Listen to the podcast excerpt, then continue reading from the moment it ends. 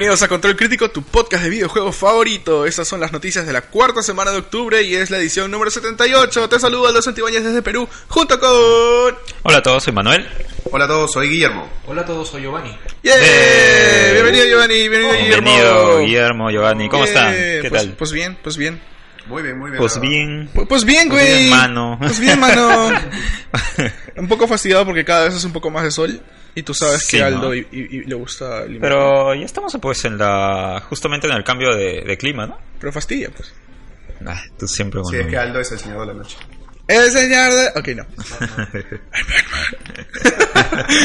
Pero bueno, hoy ya tenemos un programón alucinante. sí. Vamos a hablar de muchas cosas en realidad. Eh, bueno, como para hacer un resumen de todo, vamos a hablar de Hitman, vamos a hablar de noticias de Wolfenstein 2, Injustice, Blizzard, Star Fox 2, Battlef- eh, Battlefront 2 también, Dragon Ball Fighters, Kinect, GeForce, eh, South Park The Fractured But Whole, PlayStation 4 Pro ya se está vendiendo en Latinoamérica. Xbox vas a poder jugar los juegos de Xbox con backwards compatibility. Algunos, algunos. Algunos con retrocompatibilidad en tu nuevo Xbox. O sea, ya van a ver más eso. Destiny eh, y varias noticias de Nintendo en general, tanto de Switch como, como de Switch en general.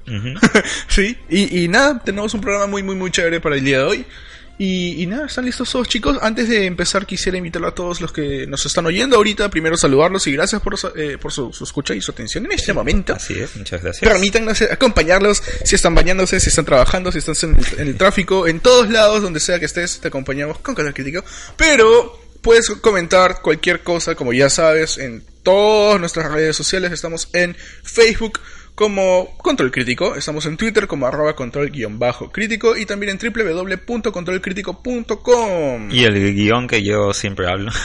Pues sí, Eh, también en los canales de iTunes y iBox donde encontrarás todos los episodios del podcast del 1 al 78. ¡Damn! Y te podrás creciendo. suscribir para poder eh, descargarlos automáticamente en tu dispositivo y cuando los escuches automáticamente también se borrarán. Es más, no solamente puedes suscribirte, sino tienes que suscribirte de una vez. Deja todo lo que estás haciendo, ponle subscribe. ¿Ves qué fácil fue? y bueno, ¿estamos listos, chicos? Sí, vamos a darle. ¡Empezamos! Empezamos.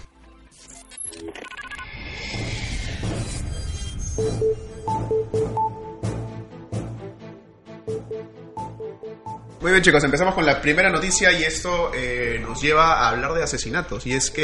Asesinato. ¡Qué Así es. miedo! Y es que el Hitman vuelve en una edición de Game of the Year Edition. ¡Oh, cómo se atreve! Así es. Completamente inesperado, ¿cierto? De todas Bueno, maneras. Hitman después de, este, de todo lo que pasó con Square Enix y la venta de la Y la salida franquicia. de ¿no? IO, sí. Ah, Eh, bueno, ya de por sí Hitman eh, ha sido un juego un poco particular ya que se ha ido vendiendo por partes. En su momento ha causado polémica, pero si bien es cierto ha mostrado un mucha calidad visual, mucha calidad en jugabilidad. Y bueno, le tocaba el turno a esta edición Game of the Year Edition y eh, la fecha de salida va a ser el 7 de noviembre, nos falta mucho. Ah, nada. Y lo bueno es que va a traer un contenido adicional. No es un episodio 2, pero sí es una nueva campaña. eh, esta campaña, mm, aparte, va, nos va a poder eh, llevar a través de diferentes locaciones, como Oh, no. Sapiencia, Bangkok, Colorado y Hokkaido. ya. Hokkaido. Sí. Además, hay algunas misiones nuevas. eh, se va a poder visitar locaciones anteriores que se han vuelto a trabajar. Y también eh, se van a reactivar estas misiones eh, temporales que habían. Ah, man, ya. Hay unas misiones temporales en Hitman que eh, son, se le llama eh, objetivos elusivos. Ya. Aparecen por un tiempo determinado y si los consigues matar, bien. Bonus. Y si no consigues matarlos, no los vas a poder ver nunca más. O sea que igual te dan algún tipo de, de- de cosas chéveres. Así es. Ojo, eh, la reactivación de estos objetivos es para los que hayas no hayas podido eh, eliminar porque no estuviste a tiempo. Ah, claro, Pero claro. si fallaste en, el- en matar a alguno, esos no van a volver a aparecer. Wow. Es peor que fue en el Fantasy XV. Porque Fire Emblem cuando se te muere un... que puedes cancelar. está chévere, ¿no? Esa, esa opción porque Sí. un, un poco como que a los más fans les obliga a comprar sí o sí en cierto en cierta fecha para que Porque si no lo hacen ya fue pues esa... Bueno, ese- pero los fan fans ya tienen el- los, los, lo- los episodios enteros, pues. Sí, ojo. Claro, pero eso supuestamente es un... es Solamente un time- exclusivo del- Claro, es de, de- es, es de tiempos. ¿no? O sea, No, no, claro, pero es exclusivo del, del Game of the Year Edition o también. Yo No, me imagino no, que está no, no. mezclado, No, también es un contenido que vas a poder adquirir de manera separada para Ajá. quienes no han... Claro, pero se supone que si no lo hiciste en su momento ya no lo puedes hacer. Eh, no, eso es... eh, eso corresponde solamente a los objetivos elusivos. Claro, Ajá, a eso me claro, refiero. Esos objetivos que aparecen de manera temporal, Ajá. ¿ya? Y solo Sí, tienes un intento. Solo tienes... eh, eh, aparece por un momento en particular. Es como, por Ah, ejemplo, la misión X aparece solamente durante este fin de semana, de sábado domingo. Si el lunes te eh, logueas si quieres Ya fue, objetivo, ya no va a aparecer más. Pero, pero puedes reintentarlo múltiples veces. no. O Fallas- sea, solo tienes. oh, eso es lo que fallas, decía. no eso es lo que claro. decía. Tiene una. Nada Tienes. Solo un intento, como los verdaderos asesinos. ¡Ay, Dios mío! ¡Qué fuerte! Eso sí lo vale. Ah, y lo que mencionaba, ¿no? Eh, para quienes ya hayan ido adquiriendo de manera eh, secuencial eh, los lanzamientos eh, parte por parte de Hitman, este nuevo añadido lo van a poder adquirir por 20 dólares adicionales. Ashu. Quienes no, no vayan a adquirir pues la edición del año. Sí, es como un upgrade, ¿no? De, de igual manera ¿Pero creo 20 que también... dólares? Es carito.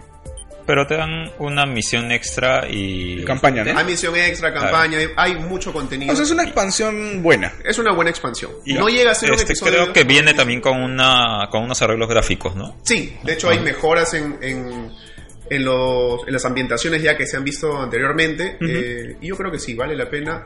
Siempre está el tema del precio que tan ligado está, que tan, tanto concuerda con lo que vamos a jugar. Pero recuerden que Hitman desde un principio fue claro en que, perdón, eh, IO fue muy claro con Hitman que iba a ser una, un lanzamiento eh, por capítulos. Ujú. Ya iba a ser parcial y Sí. yo creo que hasta el momento no ha defraudado con el contenido.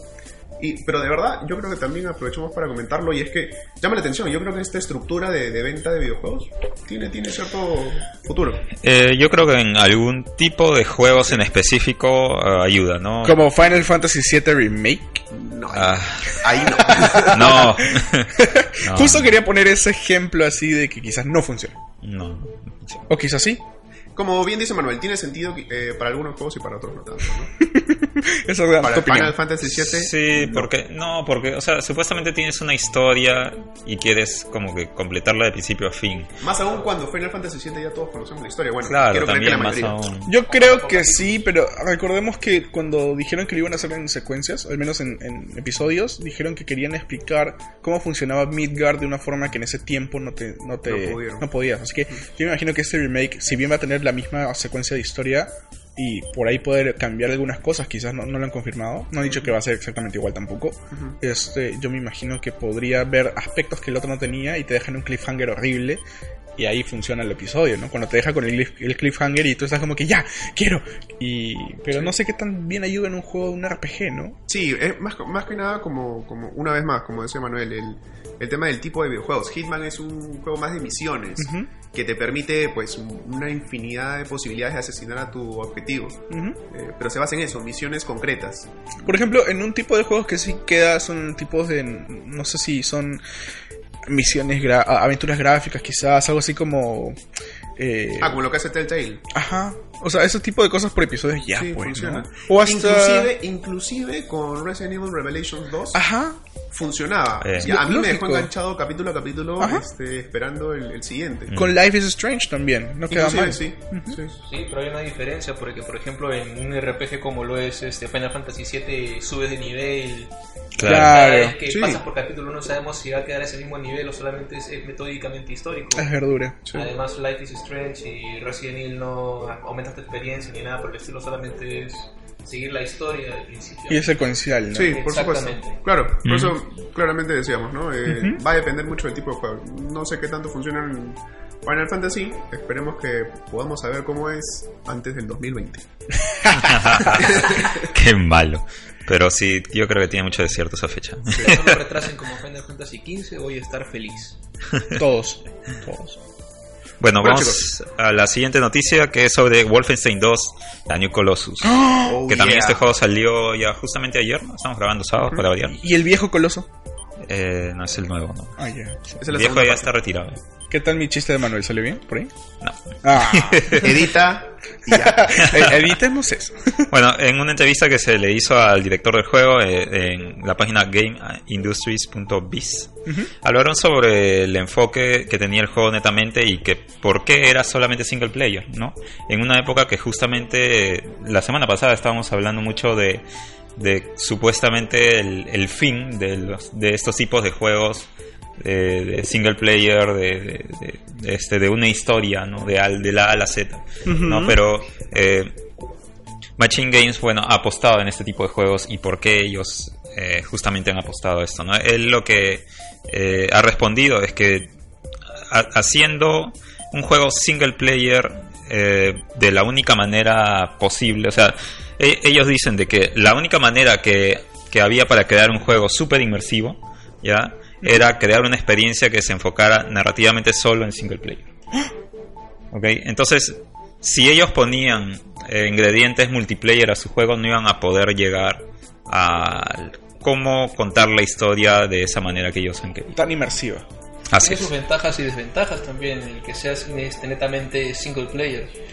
Claro que esto lo hablamos también la semana pasada, Ujú. a veces la gente quiere rejugabilidad, competir con otras personas, pero ahora también este, está esto como se hacía en antaño. Ujú.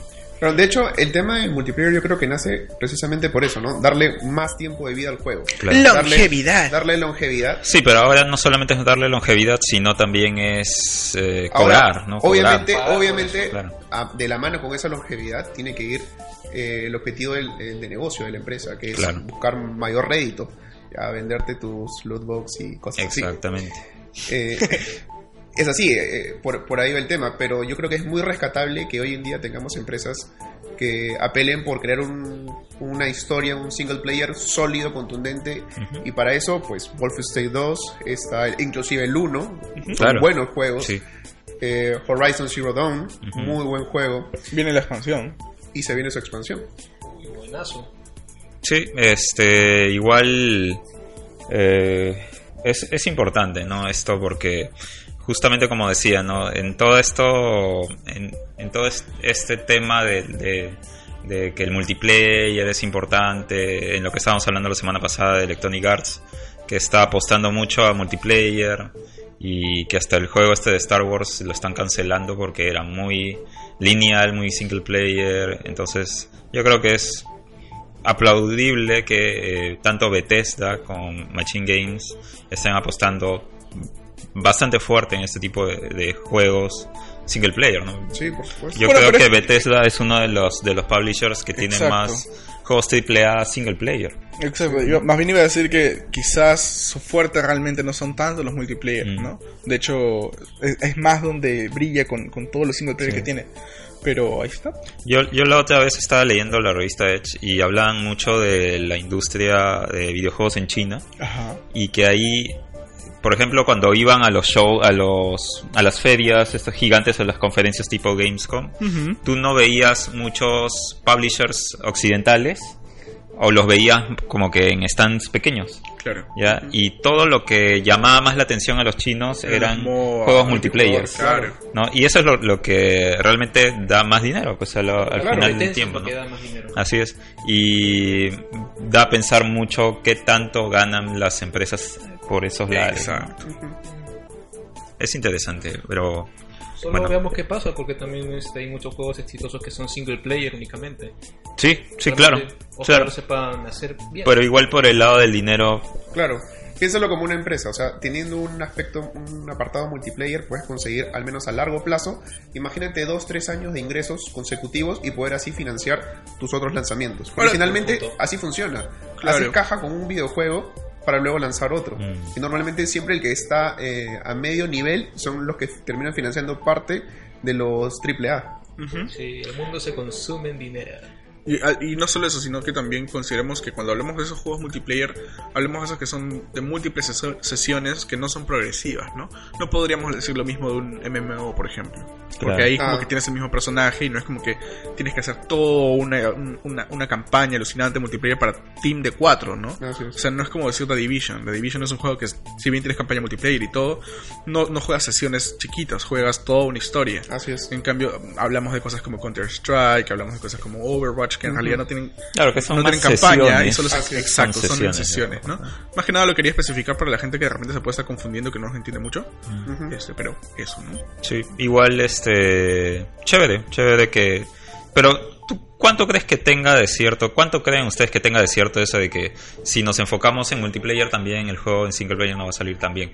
Porque el 90% de juegos que es creo que tienen single player tienen Sí, algún lo que complemento yo considero es más que nada por qué tan pulida quieren que quede la experiencia y, y, y ya, ¿no? O sea, al final es un tema de inversión y cuántas Así es. manos tienes para desarroll- desarrollar el proyecto. Así es, me imagino que tienen que empezar a presupuestar, ok, queremos un buen argumento, a quién vamos a contratar, cuánto dinero le vamos a destinar a eso, ok, el pulido de, de, de todos los gráficos, hasta qué nivel queremos llegar Una jugabilidad tremenda también. y, y que, La que se revise cada bug y que, y que puedas tener al menos una jugabilidad sólida para, para Sí. tu día de lanzamiento.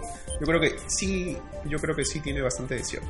Yo también creo que el- la, la opción de no darle multiplayer es porque vieron cómo resultó Doom, el multiplayer, y no les convenció. Porque al final tuvieron que regalar los DLCs Sí, porque eran nada más multiplayer y toda la gente quería single player. Pero Sí. el Doom era bastante injusto, en verdad. Los, los, los Pass prácticamente te hacían invencibles. Si no, mira este, al monstruo invisible. Ah, bueno, Es es- cierto. y además yo creo que ya como que la gente está muy interesada en ciertos juegos y dividir más la Ah, comunidad de, de- de- de jugadores FPS que quieran eh, jugar otro multiplayer, entrar a otro juego Es para, para invertir su tiempo ahí es más reducida en es, estos es más, momentos. más complejo, es verdad. Ajá. Es Entonces, cierto, desde yo Overwatch yo no he vuelto a entrar a otro multiplayer. Y por ahí como que me ha dado ganas de, de jugar de Pero al menos shooter, ¿no? En esa Claro, categoría. pero dentro de, en general, o sea, es que ya le dedico bastante tiempo, oye. Y por ahí dije, oye, podría jugar Destiny 2, ¿no? Que se empecé más cómodo y todo. Y hasta te da una sensación de que puede ser incluso más gratificante, porque al final Sí. del día Overwatch ya es chévere, es divertido, pero no tienes una progresión de personaje. Claro, igual siguen siendo sesiones. Bueno, tienes tu experiencia, tu Tu nivel. experiencia, tu nivel, pero eso no se transmite en el juego. Mm. En cambio, en, en Destiny como que tienes tu gear, Claro, sí. tienes tu nivel. Es otra es otra Ahí es como que, oye, qué bacán. Realmente yo podría comenzar a jugar mañana de nuevo Overwatch sin nada y sería la misma experiencia. Ujú. Claro que tengo todos mis skins y todo lo chévere, Claro. Pero es lo mismo. En cambio en el otro sí se siente un desarrollo de tu personaje y dices, oye, ¿por qué Overwatch no tiene esto, no? Y aún así no, no, no entras a Destiny. Tendría que tener más patas que jueguen en PC, porque la mayoría de mis amigos juegan en, en, en Ahí PlayStation. está Cristian. También tiene ese mismo sistema de niveles. Mm, Llegas hasta el nivel 10 nada más, pero igual es un progreso muy grande. Te hace diferenciarte de los demás. Más Mm. objetos, más colores, entre otras cosas. mm. Sí. Bueno, Pero bueno, ahí está. Hablando en general de juegos de sesiones, ¿sí? De, sesiones cortas, vamos a hablar de otro juego que también explota mucho ese como cualquier juego de pelea, toda la vida lo ha hecho. Lo ha hecho. Hablamos de Injustice 2, y es que se anunció que iba a haber un Open Beta eh, durante la semana. Y Justice 2 en. en PC. En PC, Claro, el exacto. Open Beta iba a ser en PC porque ya el juego ha salido lanzado Claro. hace tiempo ya en consola. Ya hace ¿verdad? meses en consolas. Claro, sin contar también que ya se anunció el nuevo personaje para este 14 de noviembre, que el cual Así es. Hellboy. Hellboy, que está rotísimo. Demasiado roto, en verdad. O sea, me hizo recordar un poco a Abigail de Street Fighter V, pero con velocidad y larga distancia. El colmo. Sí, está demasiado roto. Ya balancearán todo por ahí. Sí, fácilmente. Este Season Pass vino prácticamente con Black Manta y con Raiden. Ujú. Y ahora Hellboy es un aditamento impresionante, en verdad. Y se ve paja, ¿no? Sí. Me, queda- me parece que le queda chévere Sí, el aspecto DC. sí, Sí, ¿verdad? sí, sí, sí. Se asemeja un poco tanto como a lo realista como a lo caricaturesco. Ujú. que Claro, cómic, cómic. Exactamente. Pero bueno, retomando la noticia, se iba a haber eh, abierto esta sesión de Open Beta para todos durante la semana. Sin embargo, un día antes de que comience el beta, de hecho no inició, y este... La misma Warner Bros. Interactive Entertainment, mediante su cuenta de Twitter, eh, explicó que no se iba a abrir y porque habían tenido problemas y mencionó que de momento estemos atentos a más información. Ya. Pero no dijo cuándo se va a volver a abrir, cuáles son los proyectos, qué es lo que pasó, qué fecha, pondremos una fecha tentativa quizás el próximo mes. No han dicho ni siquiera que estemos atentos al siguiente mes, o sea, simplemente han dicho estén atentos. Lo cerraron todo y no ha habido más información. De repente, no sé, lo han querido hackear o... Puede pasar muchas cosas. Sí. Estaba programado, pero es curiosísimo que esté programado para una fecha en particular, que era el día siguiente. ya. No inició y es como que, bueno, Muy misterioso. GG. ¿no? Más aún si no hay una fecha tentativa para la próxima. simplemente no han vuelto a decir nada, estemos atentos y hasta el momento no ha habido, ojo, hasta el momento esto se está grabando un sábado, Sí. Hasta el momento no ha habido más noticias acerca Sábado de 28. 28, gracias, acerca de cuándo estaríamos viendo eh, otra fecha, espe- esperemos ya real y posible, para el Open Beta de Injustice 2 en PC. Pero ahí está, triste, raro, extraño, pero se da. Ok, pasando a otras noticias, tenemos la del cambio que se ha hecho por parte de Blizzard de su aplicación Battle.net, ¿no? Porque ahora de, Tiene otra social, vez otra se llama Battle.net. y, y todavía regresaron el icono de Battle.net, ¿no? Al- a Es la que- aplicación. Es, que quisieron, quisieron hacerlo no sé más actual. No sé para qué, porque Battle.net es un nombre bien chévere. Hasta la página web, hasta la página web es Battle.net. Battle.net, o sea, Battle.net. qué chévere. Es que es Inicio. Claro, Battle.net. Battle.net ha sido Dijeron, no, ahora se va a llamar Blizzard Portal, Sí, Blizzard, Blizzard App, o- Blizzard no Blizzard App, ahí está. Es como Y algo así que se ha establecido durante los años. Y Claro, todo ya el mundo está lo recuerda. establecido. es como que le cambies de nombre a Steam. Exacto, no queda. Sí, o sea, eh, parece una movida bastante sin sentido, ¿no? Sí. Lo curioso, has, has construido una marca, Exacto. la gente se ha identificado con Tu la página marca web se llama así. y, Y es te da por cambiarlo, yo creo que han despedido a alguien por ahí. ¿eh?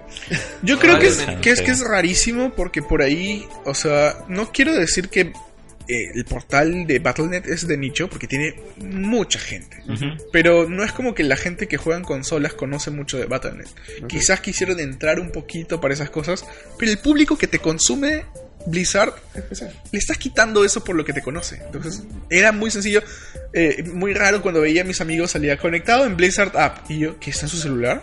Hay para celular. Y luego me daba cuenta que lo habían cambiado de nombre. Hay Ah, para celular. Pero, pero igual, o sea, salía Por Blizzard. App cuando estaban en PC. Claro. Entonces yo me confundía Pero es demasiado. que en realidad ya no importa en dónde estés, pues. O sea, estás conectado. Pero yo le decía, chequear. habla, entra para jugar. Y no, no, estoy, este, este, no sé. Y, Estoy en el micro. Claro, o sea, eso me pasaba en Steam, por ejemplo. Ya, Cuando salía conectado en, en móvil, pero ahí te dicen móvil. claro. Ahí solo salía Blizzard. Ah, no, debe estar en el bus, mejor no le dio para jugar, ¿no? Oye, ¿por qué no me avisaste? Porque, porque pensé que en el. Entonces, a mí me desconcertó un montón. Menos mal que ya lo han vuelto a cambiar a, a- a Blizzard en sí, ¿no? Blizzard, eh, lo siento. Bueno, este, la noticia iba por el lado de, de cómo ha cambiado esta aplicación. Has visto que ahora el diseño ha cambiado, la Más interfase bonito, está como bonito. que un poco más... eh, como que lo han modernizado, ¿no? Se un ve poco. casi más flat. Exacto, un- se ve más que flat, dice los iconos de las aplicaciones están han cambiado los colores, un poco el diseño, ¿no? Normal, a mí me gusta. Este, el tema también es que han agregado la habilidad de poder eh, mandar regalos, ¿no? Regalos, por ejemplo, yo, yo le quiero regalar algo a Guillermo y, o sea, cualquier cosa que quieras comprar en la página web, lo puede, hay un botón para hacer un gift y, y lo mandas inmediatamente. Ahí te sale un icono. Has eh, recibido en- un regalo. Sí, te sale un icono arribita que dice tienes un regalo y, y ya está. Y así es fácil. A, a todos, Juegos a, de Loli, por favor. a todos, No, pero es de Blizzard. a, a todos nos llegó el, el- el booster pack de, De Hearthstone. de Hearthstone. Ajá. Creo que no es a todos, o sea, creo que solamente a los que no juegan así nomás. Ah. Creo. Yo, yo, mm, como a mí me salió el regalito, yo asumí que era parte de como que un regalo que te dan. de una promoción para que pruebes. no necesariamente eh, como una promoción, pero para enseñarte cómo funciona Claro, el claro, sistema. ser. ¿no? Como un tutorial y te dan huevaditas, pero ya sabes cómo se usa. Mira, si es así, Bien hecho. de repente te han tenido que decir qué juego prefieres o qué regalo prefieres de sus franquicias. ¿no? Sí, pero Así lo que saben que, que lo que menos cuesta en realidad son los boosters comunes de Hearthstone. No te van a regalar un skin Es de cierto, Overwatch, ¿no? Es cierto. Eh, no, además eh, Hearthstone es gratis, cualquier. Exacto, exacto. Bueno, entonces, este, quieres regalar un sobrecito de Hearthstone, lo vas a poder, lo vas a poder hacer. Quieres regalar loot boxes de Overwatch, lo vas a poder hacer. De en World of Warcraft saben, chicos, mi cumpleaños es el 22 de mayo. monturas, puedes regalar las mascotas, todo eso puedes regalar. Ah, fantástico. eh, comprarlo o regalarlo, ¿no? Todo es así con el tab eh, shop del- de la aplicación, ahí puedes hacer todo eso. Además también eh, abrieron lo que es social, ¿no? Está bien paja. Sí, sí, sí, está bacán, ahí puedes ver, este, puedes crear una... Es como una especie de Discord ahora, ¿no? Porque Sí, puedes, no. puedes hacer un listado de amigos, ahí mismo puedes hacer un chat de voz. Sí, pero digamos que el, el- el- le han quitado la opción de, de hacer de, dentro del chat que tienes abierto tener el botoncito activo. Ahora tienes que darle clic derecho en tu lista de amigos y poner iniciar chatroom. Ya. Ya no funciona como antes que tenías un iconito. Ajá. Eso también, la transición me desconcertó un poquito porque estuvimos como que dos minutos sin saber cómo crear de nuevo. Ya. Pero, como digo, si, si estás acostumbrado a hacer los chatrooms, clic derecho en tu amigo y buscas iniciar chatroom. Es la única forma ahora para O sigue usando Discord y no hay problema. Oh, sí, eso es un Discord, efectivamente. Sí, así No, es. pero la verdad, Ah, la, la velocidad de transmisión no es mala. No. No. Por ejemplo, No, cuando usas Skype, dependiendo del juego, a veces es un poquito No, más lento Skype y todo. Pero Ya es que hay gente que todavía usa Skype. Y chicos, Sí, por no. favor, dejen Skype. Utilicen no Discord. Es recontra chévere y puedes ver tus videitos de Y es YouTube ligero. sin abrir YouTube. Mm. Y los tienes en tu celular, en la web, en la aplicación, en todos lados. Eso, eso me parece que es la salida más chévere, ¿no? No como Sí. el headset de Nintendo de Splatoon 2. Ay, dale con lo mismo. Bueno, ya para terminar, eh, puedes también poner una figura o una foto en tu profile y eh, hacer un status update, ¿no? De repente quieres poner ahí, pues no sé, pues, comiendo papitas, no sé, Comiendo Shimaya. ¿no? Waldo te creemos. Claro, algo así. Y bueno, eso fue las noticias de Blizzard Battle.net.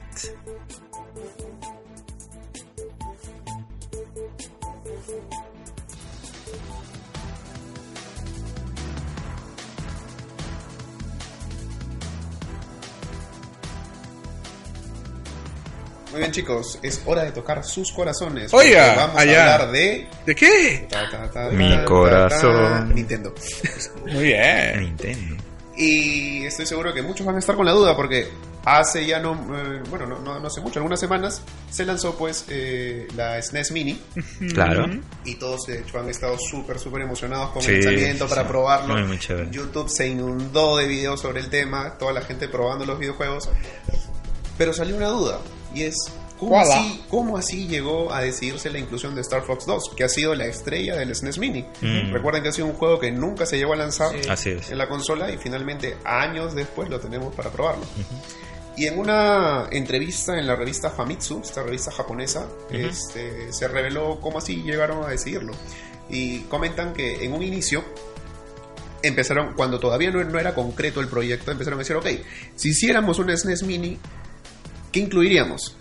Entonces empezaron a lanzarse varios factores que implicaba lanzar uno u otro videojuego. Claro. Uno de ellos era el eh, Super FX chip, que era un chip especial que eh, permitía que se muevan juegos como el Star Fox y el Yoshi's Island. Así es. Eh, entonces, primero se empezaron a preguntar, ok, ¿es posible emular este chip? Llegaron, a la conclu- a la, llegaron luego a la conclusión de que, ok, era posible con el equipo de, de development en Nintendo. Eh, pero luego se dieron con la sorpresa de, ok, pero tenemos el juego. Y, oh sorpresa, en un cajón, por ahí escondido, ¿ya? estaba eh, todo el código enterito del juego en inglés y en japonés. Chucha. Increíble. Entonces dijeron, histórico. oh Dios mío, ¿por qué no le pasó? así. ¿Por qué no le pasó esto a Kingdom Hearts? ¿Por qué no Sí. le pasó esto a Silent Hill? Es más, con Kingdom Hearts 1 se perdió toda la información y tuvieron que volverlo a rehacer para el 1.5. Así es, Sí. así es. ¿Qué? Sí, ¿Sí? nuevas voces Qué todo. ridículo. boludo. Todo para 1.5. Ay, Bueno, Bueno, sí, en realidad, a comparación de las otras, era bastante pobre. ¿Ya ves? por favor, no inicien una pelea. Por, Aldo, deja los cuchillos, por favor. Déjalo. Ok, entonces, como ya tenían todo el código, dijeron, bueno, ¿qué nos queda? Probemos el juego, porque, seamos honestos, eh, tenían el, el miedo de que a la hora de la hora un juego tan antiguo ya no sea atractivo. Claro. y que quizás eh, hubiera sido mejor dejarlo como simplemente un mito. Pero lo probaron, lo revisaron y dijeron, no, esto sigue siendo entretenido. Lancémoslo, va a ser muy bueno y creo que ha sido un éxito. Sí. No, al menos este, nos toca, como dije al inicio, los corazones. Bueno, sí, o sea, igual Star Fox 2 ya, o sea, a estas alturas se siente pues lo envejece, o sea, que es un juego viejo, Sí, ¿no? De hecho, pero igual como para ah, como para regresar un poco eh, esa máquina es, es es nostalgia pura, ¿no? Es que es regresar a esos momentos, ese tiempo. Entonces, yo creo que es un granito de, de arena a, a ayudarte a, a regresar a esos tiempos. Más es un es una, es una estrategia de marketing perfecta porque muchísima gente iba a estar eh, obsesionada, además de por simplemente por la máquina, también por un juego que está saliendo oficialmente eh, nuevo, ¿no? De Claro, Super Nintendo a estas ¿no? alturas. Es el gancho para muchos Claro. de los que podrían haber dicho, ok, este, si hoy en día yo puedo emular todo eso en mi PC, ¿por qué debería comprarlo? mm. Factor nostalgia. Nintendo. Nintendo lo sabe manejar muy bien, pero es porque durante años ha construido esa nostalgia que, en, Por en supuesto. los jugadores. Digo, o sea, en las NES están la mayoría de nuestros juegos más clásicos. Digo, Super Mm. Metroid, Super Mario Sí. World. Claro. Mega Man X. Así es, ahí están los tres primeros Mega Man Nets. Son clásicos de clásicos. Y después hackear. Sí, lo puedes hackear. Ya han salido reportes ya de que se pueden hackear, pero Sí. también siempre tenemos que decir de que ya es tu responsabilidad si lo quieres hacer. Eh, la consola se puede malograr completamente, se puede bloquear, así que ya es bajo tu responsabilidad que lo hagas. ¿no? Ah, también hay que apoyar a los desarrolladores. Ah, claro. Bueno, Ah, claro, pero ya los apoyaste comprando. No vas a apoyarlos más. Sí. Bueno, sí. No hay forma. O sea, o sea, eso es lo que no entiendo. Deberían haberle puesto un store. Ah, pero bueno. no, porque así ya, este, ¿con qué haces con la Virtual Console y todo ese mercado que, que ¿Cuál? es? Debe aparecer en algún Sí. momento. Espera, de- Manuel, no sé de qué estás hablando. en algún momento debe aparecer. futuro. Ah, El futuro es Oye, la 3DS tiene Virtual Console, ¿no? Ah, no sabía que había recibido algún nuevo juego hace poco, ¿eh? No sé. No, no sé. Es que está bien olvidada la Vir- Hay que ser honestos, la Virtual Console está bien olvidada. Sí, me imagino que está- están en proyecto muerte crear la para siguiente este para Switch. año. No, no, no, ese es Miiverse. Ah. Sí. ¿O no? Miiverse está muriendo. Miiverse se murió ya. murió. Ya, ya fue, ya murió. Ah, no sabía que el Virtual Console estaba muriendo. No, yo creo que en la Switch va, va a estar sí o sí, porque hay mercado. ¿eh? Quizás, quizás ya no se va a llamar Virtual Console. Classics Console. Ya. Pero bueno, vamos a hablar de otro clásico, ¿sí? Y es que vamos a hablar de Battle, eh, Battlefront, ¿qué hablo? De Dragon Ball Fighters. Ojo, digo Fighters porque termina en Z. Fighters. ¿Sí? Y es que, bueno, ahora está bajo el desarrollo, como siempre hemos dicho, de Arc System Works. Este Battle, eh, Battlefront, sigo con Battlefront por alguna razón, creo que es el ¿Qué? Ball. Es Dragon. No, eh, no, es, no es como yo. Battlefield, Battlefront, no. No, no, no, es Dragon Ball y Battlefront, son completamente, yo sé, Sí, quizás son las sí. vocales, pero Dragon Ball Fighters Caras de la infancia. Sí, ¿no? Sí, este, Dragon Ball Fighters ya tuvo fecha de lanzamiento. Habíamos dicho la vez pasada y justo nos ganó la, la- la- la fecha en la que se publicó. Porque justamente cuando publicamos el episodio anterior, ese día salió la fecha que iba a tener Dragon Ah, Ball. sí, sí. Entonces, este, ahora la podemos decir. Justo habíamos dicho, oye, dice inicios del 2018. do- Mm. 2018. Hay chance de que salga en febrero.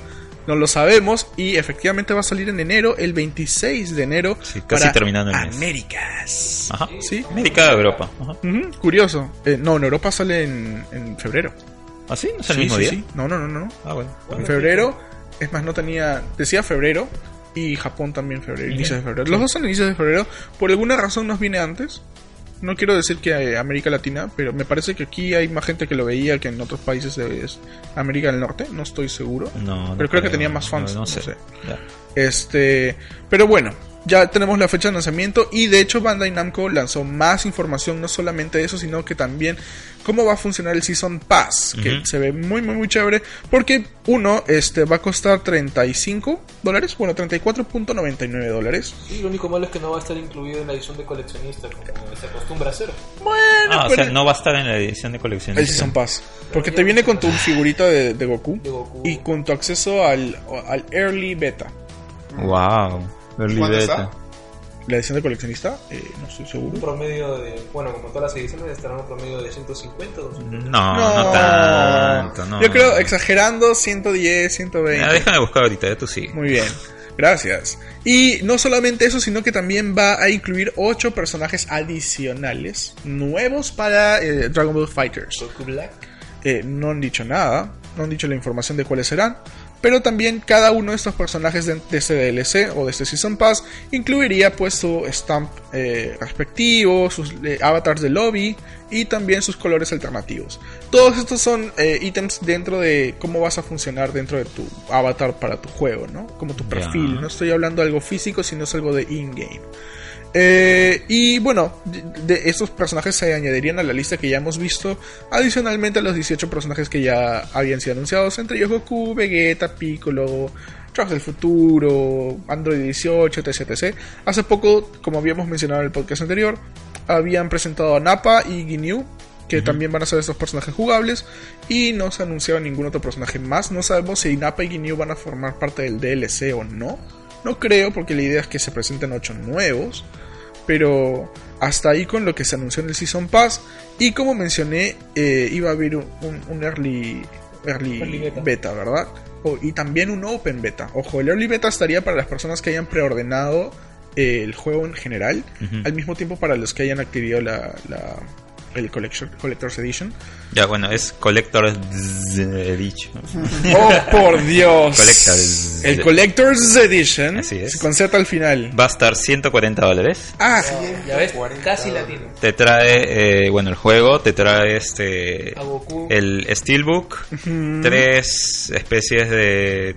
de color, skins. No, no, son tres artboards, Ya. ya, no sé de qué tamaños. Y el estatua de Goku de 7 pulgadas. Uy, Yo creo que lo que está incrementando ahí bastante el tema es la estatua. esta te Ah, claro, es Va a lo más costoso, mucho de hecho. O sea, para que valga la pena va a depender mucho por quién está hecha esa estatua. Sí. Como pequeño, modesto conocedor de figuras, Ujú. o sea, el valor está, primero, en cuántas cantidades van a ser, y segundo, en quién la va a modelar. No, se ve chévere la, la estatua. Claro, bueno, mientras no sean como los huevos del infinito, todo va a estar bien. ya, yo iba a decir de quién. No, pero, o sea, antes estábamos metidos con Budokai Tenkaichi, o sea, la jugabilidad era tremenda y hasta ahora siguen sacando mods de lo que pasa en Dragon Ball Super. Sí, y sí, ahora sí. que está a cargo de los mismos creadores de Back Blue, le tengo mucha fe al juego, o sea, Ah, es bastante revolucionario. Sí, sí, sí. ¿Tú probaste la beta? Sí, lo llegué a probar y en verdad es impresionante. O sea, no es, no es como Budokai Tenkaichi, obviamente no puedes volar libremente, pero al menos te puedes saber las combinaciones, como si fuera lo mismo, Back Blue o Street Fighter. El, el problema de los anteriores juegos de Dragon Ball creo que han tratado de ofrecerle al, al jugador todo lo que podían ver en el anime. Cuando no necesariamente eso implica que sea un buen juego. ¿ya? Claro. Sí. Ahora, eh, estos desarrolladores con todo el conocimiento que tienen en juegos de pelea han dicho, ok, nosotros somos buenos haciendo esto y vamos a transformarlo con Dragon Ball. Y yo creo que sido un producto muy bueno, alta calidad. Sí. Y aun cuando no puedas volar, yo no lo extraño porque con todos los combos que puedo crear y lo dinámico que es el juego, me basta y me sobra. Más que volar diría planear en realidad, porque, o sea, simplemente puedes este, impulsarte y luego planeas lentamente para seguir haciendo combos, entre otras cosas. Y además también creo que el único juego, es, el último juego decente de Dragon Ball ha sido el Dragon Blast. Por los gráficos que hubo en este... ¿Y el Xenoverse? El Xenoverse no soy tan fanático de ello en realidad porque cuando ejecutabas un ataque especial. Digamos que pasaba un frame nada más, te metían un golpe y todo se arruinaba. Por eso, Super Butoden, ¿no? Para mí está en mi Sí, corazón.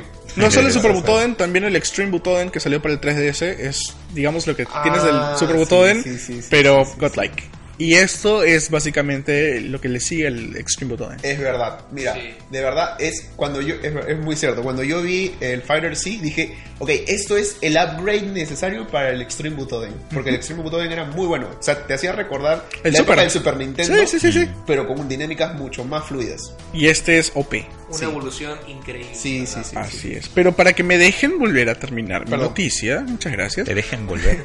Sí, sí, es que quería volver hace rato, pero estaba buscando cómo entrar y, y, y, pues seguían hablando y seguían Oh, hablando. por eso eran los gestos que me hacías. No. Los entendí mal. Ah, ya. no, no, no, no. Pero bueno, este, todavía no hay fecha exacta, no se ha anunciado una fecha, solamente se ha dicho que va a haber un open beta y un early beta para las personas que preordenen el juego, ya sea para toda- cualquier consola que lo vayas a adquirir o también si preordenas el Collector's Edition, vas a poder entrar no solo al open beta que es open, sino al early beta, cerradito para todas las personas que hayan preordenado, pero el mismo que el early beta va a ser Dos eh, semanas o una por semana navidades antes. por ahí y el open beta va a ser a un par de semanas de por lo general los eh, early betas son como que dos o tres días antes del open beta para que lo puedas continuar durante todo el open beta también. Digo por lo Es general, que ya no sería un beta, pues. ¿Qué beta va a ser eso? es early beta para es early Pero no access puede para el ser beta. tres días, es early access del, Del juego beta. retail. No, no, del beta. Es que ya sé, pues, pero es que si lo sacas tres días antes, que Antes del es? beta. Ah. No me estás escuchando, Manuel. No, no.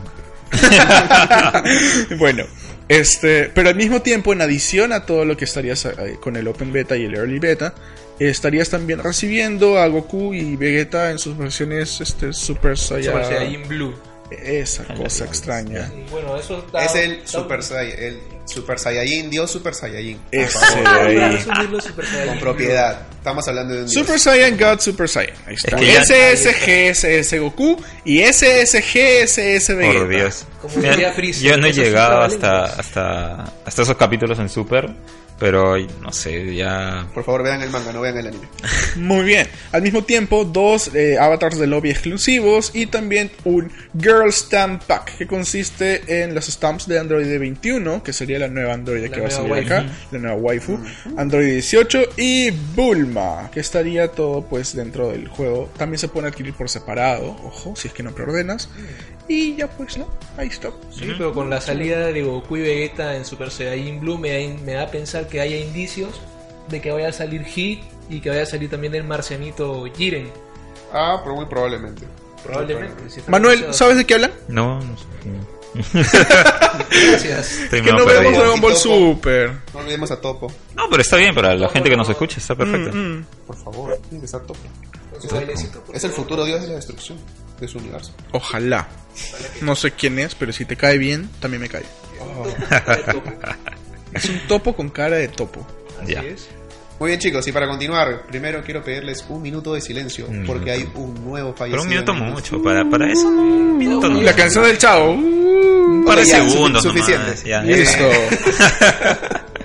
Y bueno, y es que Microsoft ha anunciado que se ha cesado la producción de Kinect. Ah, cuac, cuac, cuac. Y bueno, para quienes no estén muy familiarizados con Kinect, Kinect salió en su momento para Xbox 360. Así es, es. esta cámara de reconocimiento de movimiento que salió en su momento para hacerle la competencia la Wii. al Wii. Antes nombrado Sí. Project Natal, ¿no? Así es. Project Natal. No, pero yo cuando lo vi eso en su presentación como Project Natal... Se veía paja. Sí. Se veía che- o sea, O sea, yo cuando. Toda la presentación fue Tenías, por un buena. lado, a Nintendo como pionero con el Wii Motion. Ajá. ¿ya? Y luego tenías a, Play 3. al PlayStation, PlayStation Move, Move. Que era básicamente una imitación. así es. y el ¿ya? Kinect se Y a todos. Era como que, wow. Claro. O sea, de verdad se la No pensaron. necesitas nada, Sí. no necesitas controles, nada, nada en el cuerpo para que funcione. Y tiene Cabe reconocimiento de voz. Sí, y que es, es digamos, más. bueno, Era muy sencillo, ¿no? Era como Xbox eh, Options. Préndete. Start, cosas así. Pero fueron los primeros este, pasos para lo que hoy día conocemos como Cortana. ¿no? Mm, Sí, es cierto. Sí. Pero en su momento fue muy bueno. Se vendía más de lo que te podía lo que te podía ofrecer realmente. Mm. Porque los trailers eran muy, muy este, impactantes, pero a la hora de la hora no era tan así. Sobre todo cuando tus brazos estaban al frente de tu torso y al frente de tu otro brazo y, y la geometría se... O sea, como developers vimos varias cosas, co- cómo funcionaba el Kinect y no- nos ganábamos con las cosas que no debías permitir que se hagan en tu juego porque se rompía tu, tu- cuerpo dentro del Kinect. Y, y bueno, tuvo su época de bonanza. Todo el mundo quería un Kinect en su casa. Y luego llegó la época del Xbox eh, One. Y ahí fue la decadencia del Kinect. Porque, por un lado, fue lo que afectó mucho las ventas de salida del Claro, Xbox One. claro. Porque lo encareció en 100 dólares. Así es. Y más aún cuando nos trataban de colar un periférico que n- muchos no queríamos utilizar. Y Porque lo a peor la es que no lo explotaban. ¿Perdón? Y no lo explotaban como se debía. Sí, muy cierto. Además que muchos juegos dependían también del Kinect y bueno, en el Xbox One como por ejemplo Just Dance. Y bueno, la experiencia en realidad fue muy mala porque No, pero eso después le metieron lo de la aplicación en el celular y ya. también no lo digo porque estaba jugando yo y le hacía puntos a mi compañero cuando bailaba. No, no hay forma. ¿Sí? Sí. ¿Cómo va a ser? O será que me movía como una malagua. Yo creo que no era eso. quiero saber que estabas bailando. Mejor no saberlo. Ya. Y bueno, como les decía, con el Xbox One empezó la decadencia del Kinect.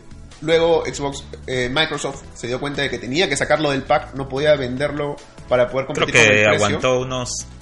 ¿Tres meses? No, creo que fue un poco más. No, ¿Seis? no, no llegó ni a los seis meses. Sí, Después de salir del Xbox One para, decir, oye, ¿sabes qué? No, no podemos eh, continuar en el mercado de esta manera y Sí, fue increíble, retirar o el sea, Xbox fue increíble One cómo, de- cómo se desarmó todo el argumento de Microsoft.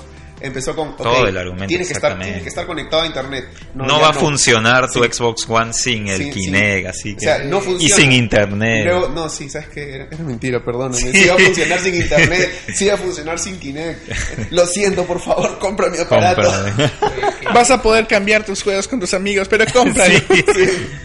Sí. Y ahí empezó la decadencia del Kinect y obviamente al ya no eh, ser necesario para, para la consola, los desarrolladores tampoco vieron eh, el impulso, como también pasó con Wii U, de poder eh, acoplarlo en- dentro de la jugabilidad. Es Y eso ha llevado a la muerte ahora de Kinect. Así que medio segundo de silencio más, listo. Bueno, muerte entre comillas porque igual lo, o sea, Lo puedes adquirir. Lo, lo vas a seguir este, usando los desarrolladores que quieran eh, utilizar ciertas cosas de con este AR, por ejemplo, ya o Pero hay es limitado. es limitado, ¿no? Y, y con Windows 10 también lo puedes usar, entonces igual por ahí puede funcionar funcionar todavía, ¿no?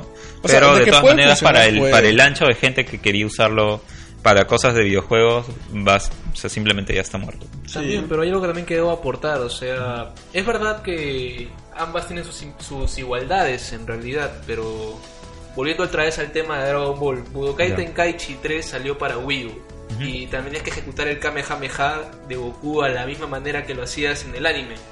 O sea, tenías que poner tus brazos atrás y empujar. Ya. En el Kinect también puedes hacer eso, pero en realidad era como que más aburrido porque tenías que moverte, tenías que simular que volabas y pegar en de verdad. ¿Qué? A su madre. Inclusive hubo un comercial español de la voz, bueno, la voz en español de España de Goku, Ya. Explicando cómo funcionaba el Kinect y era prácticamente golpear en primera persona a Freezer. Qué aburrido. Demasiado a comparación de la Wii que por lo menos tenías en YouTube, podías moverte y ambas podías censar el movimiento. Claro, con el nunchuck. Sí, o sea, a pesar de que sean muy similares, su funcionamiento es muy diferente. Y Bueno. mira, todavía hay empresas que hacen eso, como Capcom con su Way of the Shadow para el Switch. Y Ah, que nadie los no digamos pide y por alguna razón lo siguen haciendo, creyendo que es chévere y no lo es. Bueno, es un los adicional. ¿no? Como para que la gente caiga y ya cuando lo compraste ya caíste. Yo debo decir que, si bien no tuvo mucho éxito, Dance Central con Kinect Mm. era muy divertido. Porque a diferencia de Just Dance, Just Dance solo reconoce el movimiento de tu mano Claro. derecha. Acá valía los puntos con cada pierna, cada mano. Eso Ah, eso hacía sí. que tu experiencia sea mucho más divertida. Te preocupabas de verdad por bailar bien. Tú puedes bailar mal ¿Qué pasó Just con Dance. franquicia? Ya no. Es que ya no, pues, como el mismo, como el mismo de Xbox se daba cuenta que no vendía su mismo Kinect, este, murió pues, y ya. Y solo nos queda Just Dance, pero porque se, se vende en todas las plataformas.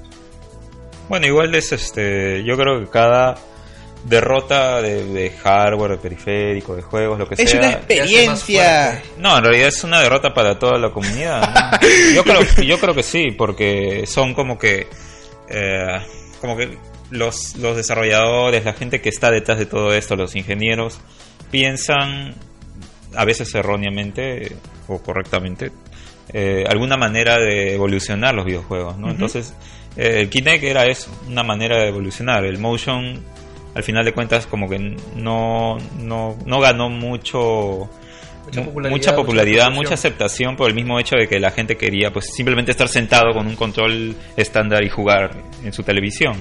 Pero el Kinect lo que hacía era, pucha, muévete, estar ahí dando vueltas y cosas. En algunos juegos que de repente no eran necesarios y te obligaban a hacerlo. Sí, pero no todos tienen que hacerte eso. Ah, no, claro, claro. Yo digo Wii- los que... Con la Wii podías hacer de todas maneras ejercicio porque había un juego que sí te, Sí, sí. sí, te, te hacían simular eso. Zumba. La época en la que yo podía decirle a mis, a mis padres que de verdad estaba los, los videojuegos me iban a llevar a hacer deporte ya pasó. es verdad, ¿no? En un momento yo creo, yo de verdad sentí que los videojuegos iban a volverse movimiento, esfuerzo Sí. físico. Es que estaban yéndose por ese lado en algún Y, y de repente camino. fue con la generación, a partir creo de PlayStation 4, Xbox One, se Bajó. todo. Es que Bajó, ya no le bajó estaban dando bastante. todo el... Pero ahora con el Switch, con los Joy-Cons, o sea, todavía tienes esas opciones, ¿no? Y ahora en Super Mario Odyssey, por ejemplo, hasta cuando comienzas el juego, te dicen, oye, juégalo con los, con los Joy-Cons separados, uno Sí. con cada Para aprovechar mano. el- Porque Yo- hay varias opciones si los juegas así. yo, yo sé que nos estamos yendo un poquito del tema, pero Sí. ya que tocas Super Mario Odyssey, yo creo que todo el mundo quiere escuchar aquí todo más sobre eso. Ya. es un, un- es un punto que es muy bueno que los los, los Joy-Con te den más opciones de, de ataque, por así decirlo, con, la, con, con Capi. Sí. Pero también me, me dejó un poco eh, sin sabor el tema de que no es lo mismo que a la hora de jugarlo en modo portátil. En móvil. ah. Te limita mucho. Ah, sí. Sí, a veces eh, como que hay opciones para de repente saltar más alto cuando tienes Sacudes, este, sí. la rana, por ejemplo, ¿no? Y, cuando estás en modo móvil tienes que toda la consola la tienes que subir Sí, así. o hacer un ataque circular, o hacer un ataque hacia arriba. Sí. No lo puedes hacer. Bueno, eso sí, Yo creo que hay formas, no, no lo he experimentado en su totalidad todavía. Bueno, sí, no.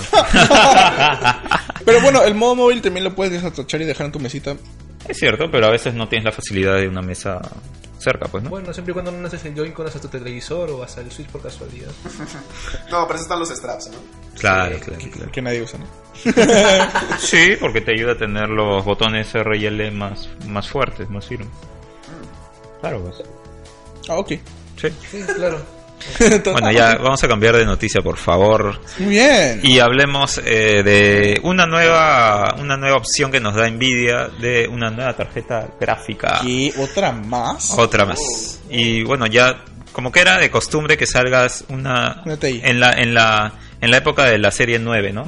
Teníamos la 970, la 980 y casi siempre eh, cuando AMD presentaba su nueva Radeon como para Nvidia joder la vida, Presentaba ya no, su TI. ya no es la 980 la más poderosa, sino la 980 Ti. Gracias por, Aldo por decirlo 20.000 veces antes que yo lo diga. De nada. TI. Bueno, la cuestión es que ahora está cambiando un poco más ese tema porque en la nueva serie 10, que es la actual de Nvidia, eh, Nvidia ha decidido que ahora va a salir una nueva versión TI y esta va a ser la GTX 1070 Ti. TI. TI. O sea, nada más tenemos la. Ahora, no nada más es la 1080 Ti la más fuerte, sino que también tenemos la 1070 Ti. Y es una tarjeta que va a estar, pues, como que ya se supone que va a estar en, en la potencia más o menos entre la 1070 y la 1080. Oh. No, va a estar ahí como que Por la ahí. mitad. Por ahí. TI. Ah. Eh, esta tarjeta viene con 2432 cores, eh, 8 GB de video y eh, más o menos Nvidia dice que correrá en performance como si tuvieras 2970. ¿Qué? Así es, O 2970. sea, es mejor, es mucho mejor que lo que tengo. Ah, pues hazlo, por favor. Y, eh, y está hecha para también para que sea para que hagas overclock, ¿no? ah, man, ya. Así que bueno, está, está bastante está bastante interesante esta nueva tarjeta. Si es que no tienes una serie 10, ¿no? O si tienes una serie 10 Bajita. baja, ¿no? Eh, los, los pre-orders ya, eh, ya están entrando en Estados Unidos, sale a comienzos de noviembre, ya ahorita, ah, con un precio de 450 dólares allá. Acá no estamos seguros qué precio ni la fecha exactamente, pero como ya es de costumbre, van a salir pues con las diferentes marcas que siempre acompañan el modelo base. Está decentosa, ¿no? Sí, El precio, o sea, no está tan caro tampoco. Eh, sí, está, está decente. Este, la 1070 creo que salió a 400 dólares o hasta más en su momento. Ahorita creo que lo encuentras a 400 dólares. Y bueno, por 50 dólares más vas a- obtienes un boost más de, de potencia. Yo creo que está interesante el precio, ¿no? Como dije, eh, van a salir también ofertas de, de las diferentes marcas que también hacen sus propias versiones, ¿no? Asus, eh, EVGA, Gigabyte, MSI, etcétera, etcétera, etcétera, ¿no? Claro. Y ahorita, bueno, también eh, si quieres hacerle un SLI, el- esta opción para algunas computadoras para poder poner dos tarjetas de video a la vez, eh, Y el el, el, SLI Bridge va a costar eh, extra unos 40 dólares. Ah, wow. Ya no te viene en la misma caja. ya. Aunque a veces venía en las, en las tarjetas madres, pero no, no, no, no eran Bueno, pero de buena no calidad. todos hacen eso, ¿no? Es bien específico la gente que lo hace y... Ah, sí, claro. Y no todas las la- lo- los juegos los Lo necesitan. les, lo les sacan el jugo, eso Claro. lo aprovechan. ¿no? Mm. Así que esa es la noticia de la nueva tarjeta Nvidia 970 Ti. Y Muy bien. vamos a ver pues los precios cuando lleguen. Perfecto. Bueno, yo creo que es momento de tomarnos un pequeño break. Sí. Pero no olvides, no te olvides de comentar todas las noticias que te han llamado la atención. Si estás ansioso por jugar Injustice, si quieres regalar cositas en Blizzard, si quieres jugar Star Fox 2 o ya lo estás jugando en tu SNES Mini, no te olvides de comentar en las redes sociales. Ya lo dijimos al inicio del programa. Y lo vamos a decir después de este break. Y volvemos con más información de South Park, de Nintendo, de Destiny y muchas más cosas. Ya volvemos. Ya regresamos. Nos Así vemos. es. Nos vemos.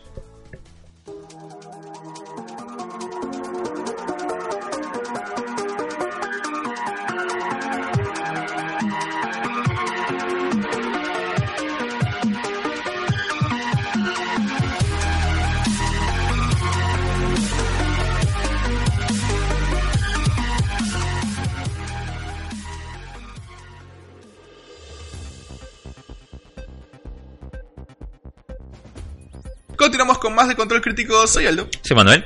Guillermo. Giovanni. ¡Yeah! Muy bien. Y vamos a continuar con información de South Park. Pero no te olvides de las redes sociales. Oh, por, lo- por supuesto, claro, confírmanos este, que nos estás comentando, comenta ya sea en Facebook, en Twitter, en nuestro mismo programa, en nuestra misma web. De hecho, acuérdate que para comentar en la web tienes que entrar al episodio y la parte de abajito están los comentarios, sí, ahí puedes dejar lo que quieras, cualquier dedicatoria. ¡mua! Pero este, estamos en Facebook como Por Facebook, favor, así nadie debe entrar algo. como Control Crítico. ¿Quién dice? Yo digo. Voy a hacer que mis amigos comenten más a ver. Con besito, ¿ah? Sí, Ya, con bueno, besito. ya, pues. Mira, apuesto. Este, encuentras en Facebook como Control Crítico, en Twitter como arroba control guion bajo crítico y también en www.controlcrítico.com. Sí, y también ¡Mua! en los canales de ¡Ah! de iTunes y iBox. La madre. Ya, de iTunes y iBox donde vas a poder encontrar todos los episodios del podcast. y suscríbete. es. Y dame besitos. Y feedback, por favor, y likes y todo lo demás. Todas las cosas positivas que puedas. Exacto. Bueno, negativas bien. también porque nos ayuda a mejorar, ¿no? Sí, sí, claro. Es bueno para nosotros porque sabemos qué es lo que estamos haciendo mal. Pero lo que estamos haciendo bien es informarte de South Park The Fractured But Whole. Y es que eh, puedes eh, tener un early access, o no, un free Una trial. demo gratuita. Sí, una Sí, demo es una gratuita. beta. Sí. Sí. No, es una demo, perdón. Exacto. Tanta que está en las que- consolas ya, ¿verdad? Ajá, sí, Pero PlayStation tenemos- 4 y Xbox One. Play 4 y Xbox One. Así es. No, en realidad, en realidad la hora que te bajes el demo, te bajas todo el, todo el juego. Por eso dije que era O sea, un free, free trial. trial. Es un free trial, Durante exacto. un tiempo limitado.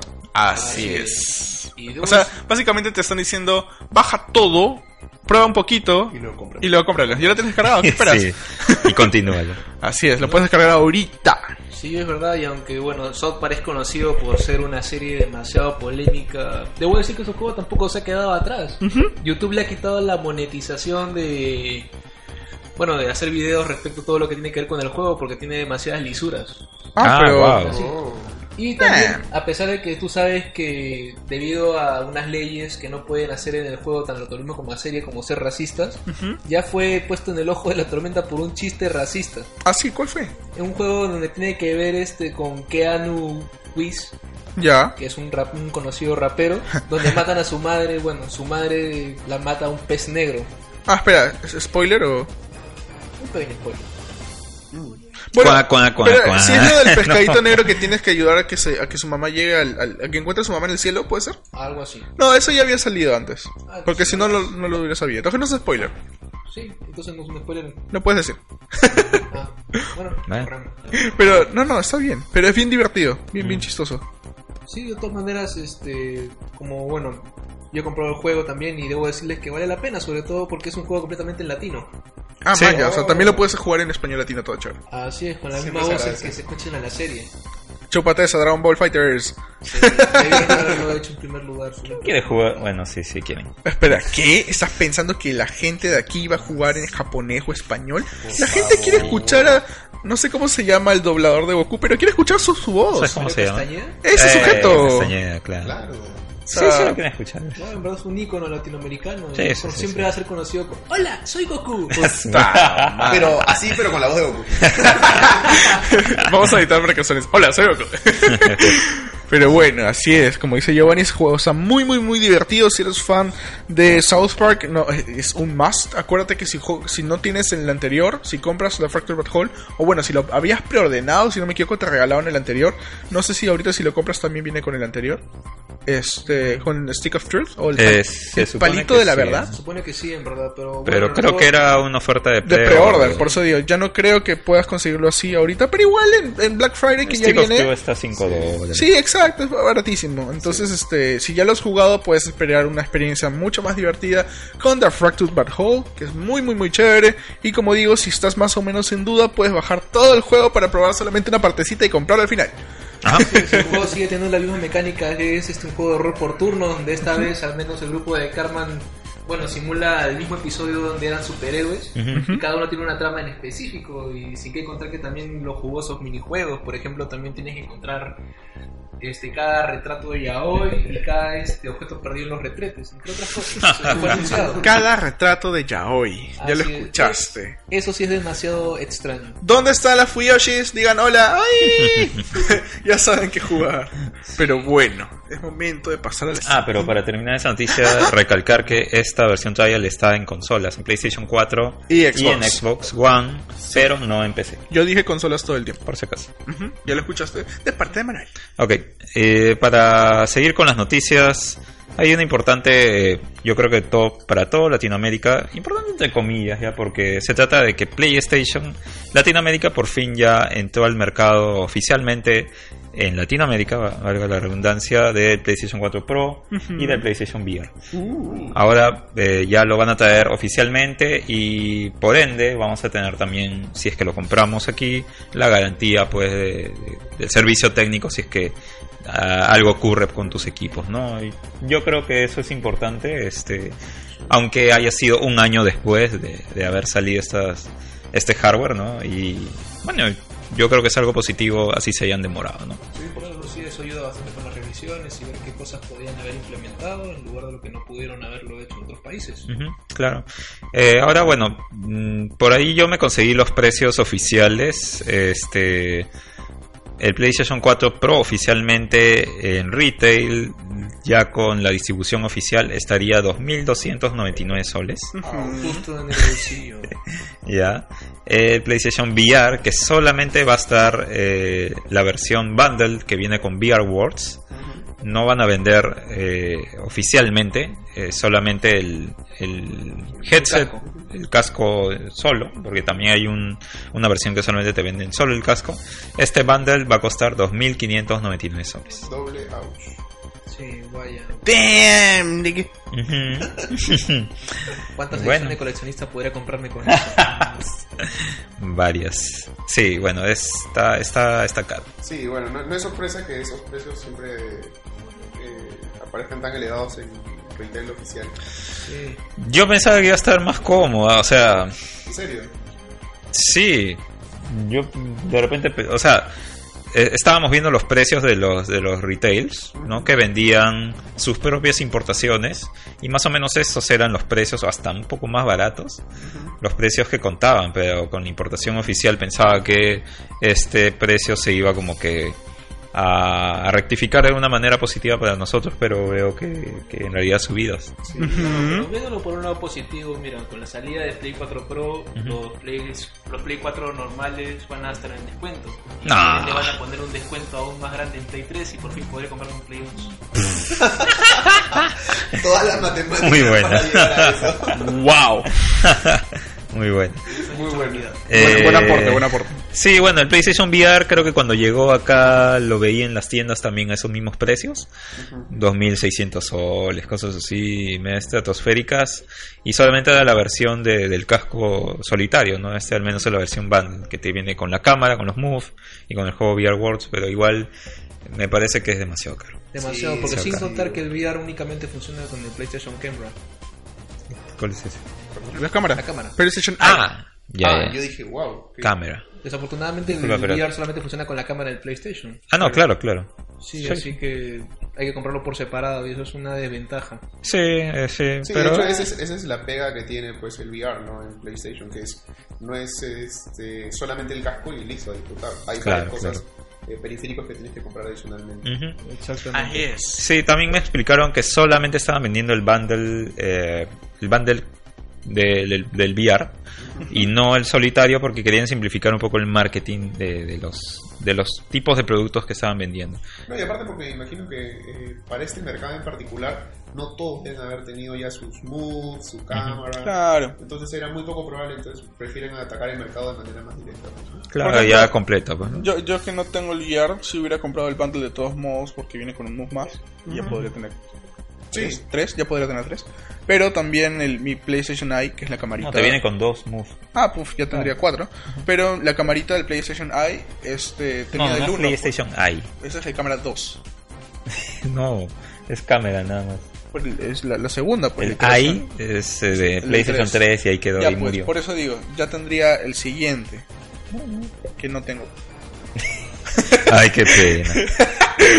Todo, todo lo que dije era para decir eso. Muy bien. Bueno, no sirve para mucho tampoco. ¿eh? La verdad que no. Pero bueno, esa Pero si haces fue streaming, noticia. puede salir tu carita con eso. ¿Qué? Eh, Con el streaming te ayuda con tu cara, digo. Ah, no. No, ¿sabes qué? Te ayuda con tu cara. No sale con tu carita.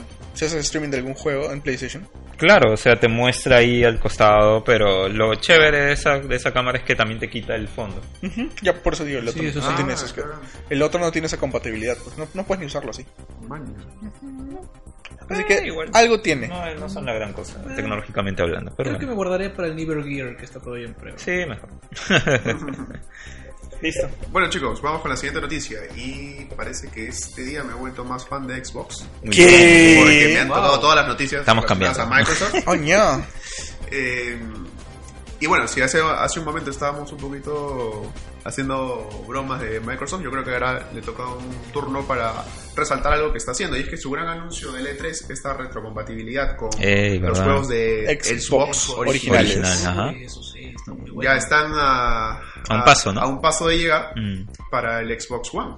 ¡Qué rico! O sea, yo me imaginaba esto de verdad en PlayStation. y ¿Te imaginas que yo te, que mañana te digan, oye, puedes jugar tus discos de Play 3, tus discos de Play 2, tus discos de Play 1? Mm. Contaditos, pero ahí.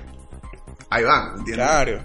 Eh, pero bueno, no solamente va por ese lado, sino eh, por la retrocompatibilidad con discos, sino también porque se van a vender en la tienda digital. Claro. Lo vas a poder conseguir a 9.99 cada uno. Uy. Ah, sí.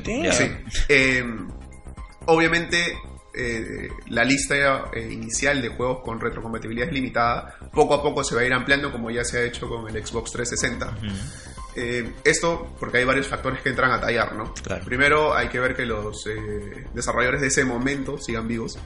todas las, todas las licencias que hay de por medio dentro de un juego, porque no solamente es el, el juego en sí, ¿no? Eh, también está la música, imágenes que hay de por medio, todo Claro. esto hay derechos de autor. Entonces Sí. tiene que eh, coordinarse todo eso y finalmente también ver eh, qué juegos eh, valen la pena el esfuerzo para que se, re- se reproduzcan luego con, ingresos, pues, ¿no?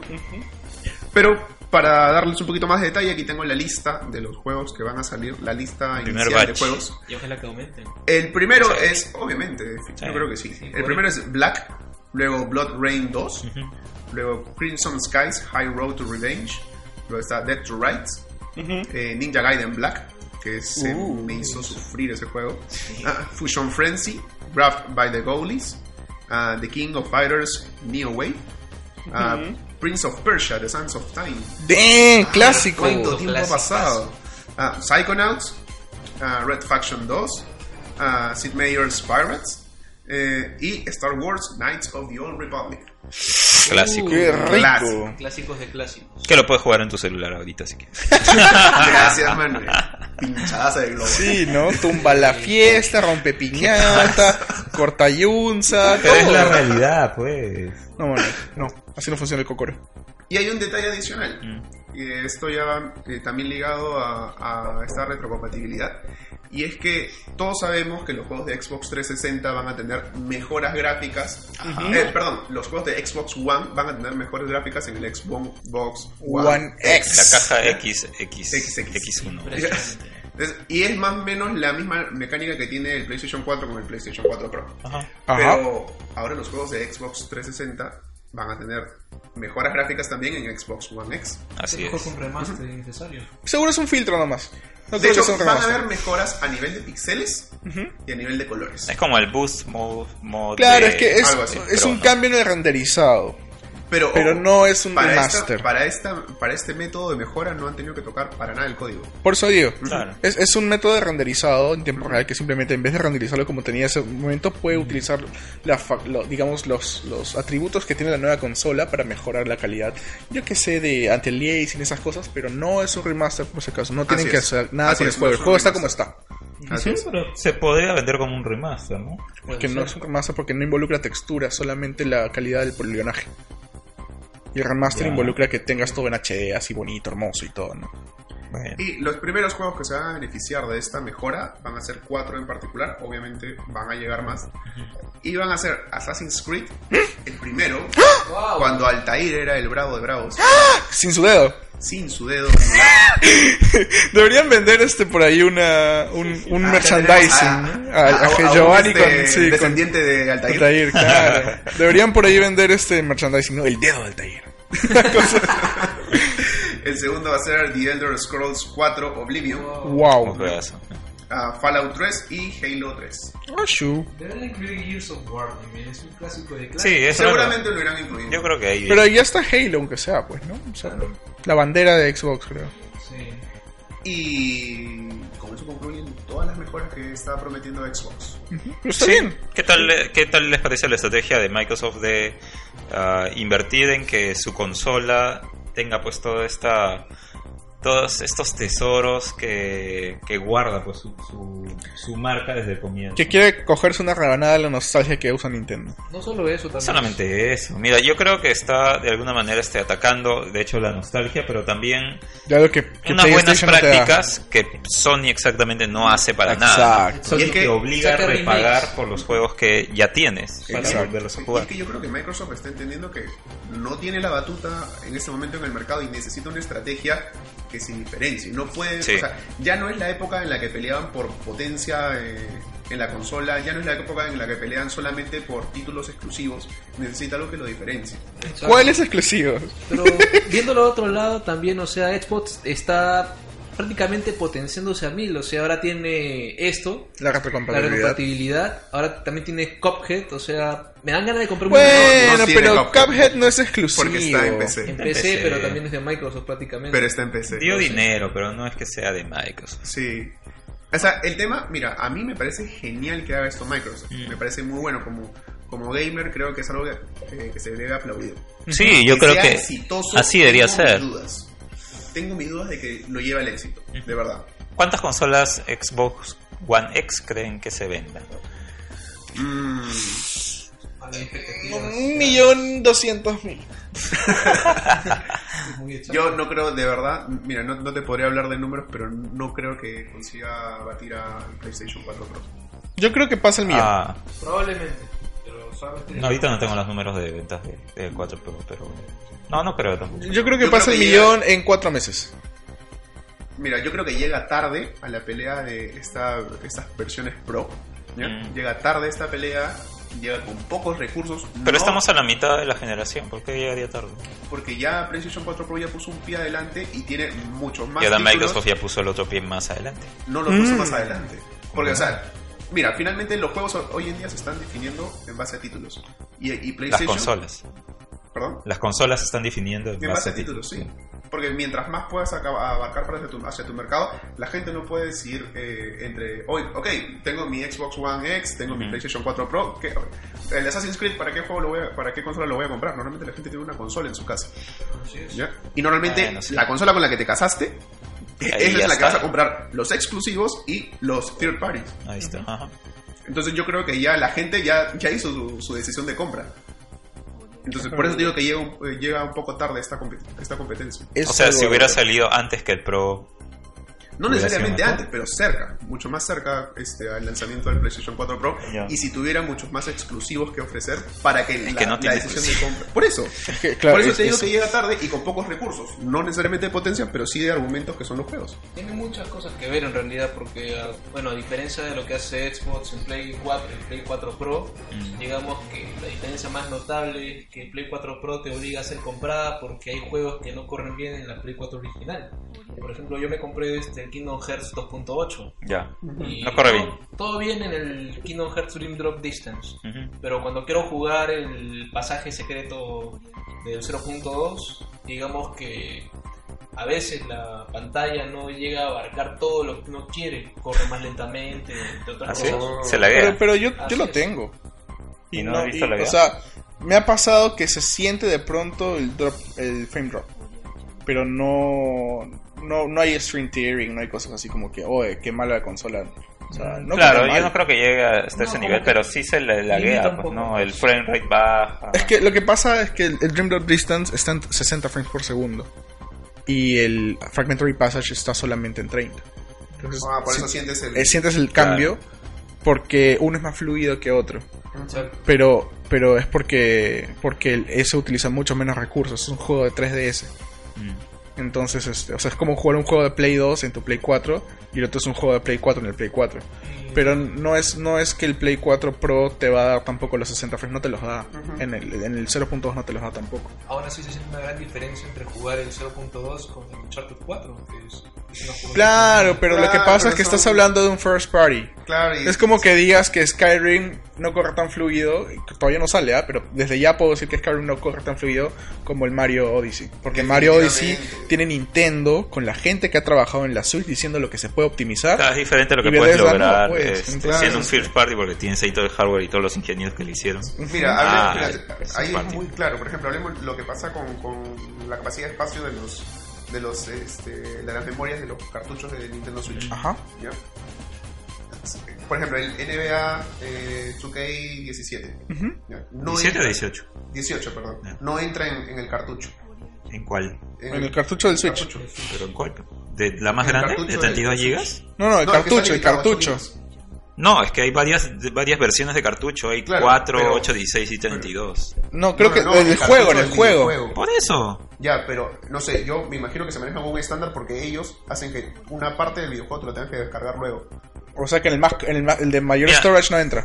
Es que se supone que Nintendo ha sacado varias versiones de sus cartuchos, ¿sí? Ujú. Y el publisher lo que hace es elegir la Claro. modalidad de cómo distribuirlo, es. basándose en qué tipo de cartucho compra. Pero el problema es que mientras Más grande. más Claro, más espacio caro. sea, más, Más caro, por supuesto. Entonces lo que hacen para ahorrar, como tú dices, es comprar uno de 8 gigas y todo lo demás bajate. Claro, pero todos definen en Claro. realidad el más barato. Claro. Lamentablemente. Y, pero Nintendo consigue optimizar su juego de tal manera de poder insertarlo en el de mayor, el de menor este espacio. Entonces, es finalmente como desarrollador principal, porque es First Party, sabes cómo optimizar tu juego al máximo, que es lo que pasa con Uncharted. Básicamente, Sí, no sí. podemos comparar necesariamente el acabado de un First Party con un First Party. Sí. Exacto. Pero bueno, es este. ¿Qué tal de se trata de llegar. Sonamos ¿no? inteligentes, ¿no? Se trata de llegar a, a esa calidad. Sí, obviamente. Ese debería ser el objetivo final. Es verdura. Pero bueno. Vamos a cambiar de tema a Destiny 2. Destiny 2 porque ya salió en PC. Que... Sí. Sí, ya salió en PC justamente la semana. Esta semana, salió un martes, creo, si no me equivoco. El 24. Este. Lo he estado probando un poco y la verdad es que el juego corre de maravilla en PC. O por el Diash. Genial, genial. Yo creo que está hecho para, para, Para PC. para PC porque Compatibles totalmente. Sí, o sea, como te digo, no cuando lo juegas en consola y vas a la PC es, es otra cosa. Es más, tengo Eh, amigos que... sientes los 60 FPS y en Sé ese que tipo de tengo amigos que han bastante. comprado la versión de Play Mm. y este porque querían comenzar a jugar ya y van a comprar la versión de PC para transferir sus datos. ¿Se Y puede transferir PC, los datos? Que yo sepa, sí. Lo, Perfecto. lo he escuchado. Bueno, perfecto. Ahora el tema es la parte exclusiva ¿no? de, Playsta- de PlayStation. Sí, pero al final el gameplay y el que más peso tiene es tu experiencia de juego, ¿no? Mm. Y eso lo vas a encontrar en un shooter en la PC. Sí. Bueno, eh, lo he estado probando en, en mi hardware. ¿no? Yo tengo una, 1000 una GTX 1060, no es, no es tan power. Eh, y normal puedo jugar en 1080p, 60 FPS, en, mm, más o menos en un high setting. Y corre bastante bien. Eh, es un juego que soporta SLI Crossfire, la habilidad de, de juntar dos tarjetas de video de la misma marca. No todos los juegos ahora en estos tiempos lo soporta y eso es también un, voto positivo para Bungie. Eh, los controles, por ejemplo, hablando de los controles, el teclado, el teclado y el mouse eh, se sienten muy familiares como si estuviera jugando un, FPS de toda la vida. Eh, es muy, muy configurable las teclas. Tú puedes cambiar varias, varias configuraciones, las teclas, cómo jugar y todo. Hay un tema con el, asistente de apuntar, que eh, el asistente de apuntar es, por ejemplo, cuando tú juegas en consolas con el mando, ya cuando tú disparas, tu rango de que le dé al objetivo es más, más amplio que cuando, que cuando jugarías con mouse y teclado. Porque la, el, el- el mando no te da esa precisión que el mouse y el teclado. Entonces en la PC le han dado la habilidad que cuando tú juegues con mandos tengas eh, ese asistido, ese Apuntado asistido. apuntado asistido. En, en- en inglés, ¿cómo es este? Bueno, ya, no importa. Auto aim. Apuntado automático. Claro, Sí, auto aim. auto aim, exactamente. Um, el tema es que, eh, como dije, ¿no? En PC tú puedes intercambiar, ¿no? Si juegas con mouse y teclado te lo quitan. ¿no? Eh, y eso es interesante, es interesante que le den todas estas habilidades a esta versión. De si quieres jugar con mandos, sentado en tu en tu sillón, si tienes eh, una tele grande adelante y tu PC está con esta tele, puedes tener la misma sensación de poder jugarlo cómodamente Como este, en tu living room, pues, ¿no? Como Pero mejor. consola. Claro, Pero mejor porque es PC. sí. Sí. Después este hay un tema con el chat general, ¿no? Ah, no existe ahorita un chat general o de clanes, solo cuando estás en un team o en un fire team o hay susurros, ¿no? Whispers. Eh, se pensó, dicen tal vez, de que esta opción estaría habilitada en la versión de PC, pero no es así. Mantienen el mismo comportamiento que las consolas y según el director del juego dice que no hay muchos beneficios al poder hablar abiertamente con algún otro jugador, como si estuvieras... Él, él lo que quiere es que no se sienta como si estuvieras en, en el internet, ¿no? Como si no estuvieras en un cuarto de chat donde puedes lanzar pues este algún texto, alguna huevada y el otro también te conteste y se haga una, Qué mal. una tontería de... de- de- Pero sí eso de- pasa. No, para no, nada. claro que Yo me acuerdo de World of Warcraft, este, las ciudades eran una cagada de, de chats de mierda. Pero bueno, este hay chats de, o sea, si quieres hablar con alguien específico, hay chats de, De amigos. de uno a uno, ¿no? Y igual está eso, ¿no? Eh, el algo muy importante es que el contenido ya está confirmado que vendrá en conjunto tanto para las consolas como para la PC en el mismo momento. Ya este, la versión de PC que ha salido hace poco y la versión de consolas que ha salido ya hace más de un mes eh, ya han clarificado de que ya no va a volver, ya no van a volver a esperar los peceros a que Los haya más contenido, sino que los contenidos van a llegar en el mismo momento que cuando salen consolas, también sale en PC. Ah, qué bueno. Ujú. Todas estas características, eh, dice el director de juego, son la fundación de lo que es Destiny 2. Pero que todo esto de aquí que estoy conversando, que estoy les estamos comentando, puede mejorar con el tiempo y eso es definitivamente sí. No, eso es bastante positivo también porque no se cierran, están escuchando bastante a la comunidad. Ah, en otras noticias de Destiny, de Destiny 2, esta semana también se llevó a cabo el TwitchCon, ¿no? que es una conferencia. eh, el TwitchCon es como una especie de evento de Twitch, ¿no? donde se anuncian varias, eh, varias noticias de Twitch y tienen partners con diferentes publishers.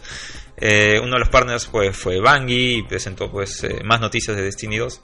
Y en esta conferencia el director del juego indicó que actualmente ellos consideran estar eh, como que en la primera temporada de Destiny 2, ¿no? Y que la siguiente temporada comenzará en noviembre o diciembre. Ah, antes que comience esta nueva temporada, Bungie está planeando lanzar una especie de nuevo Iron Banner, que todavía no tiene fecha.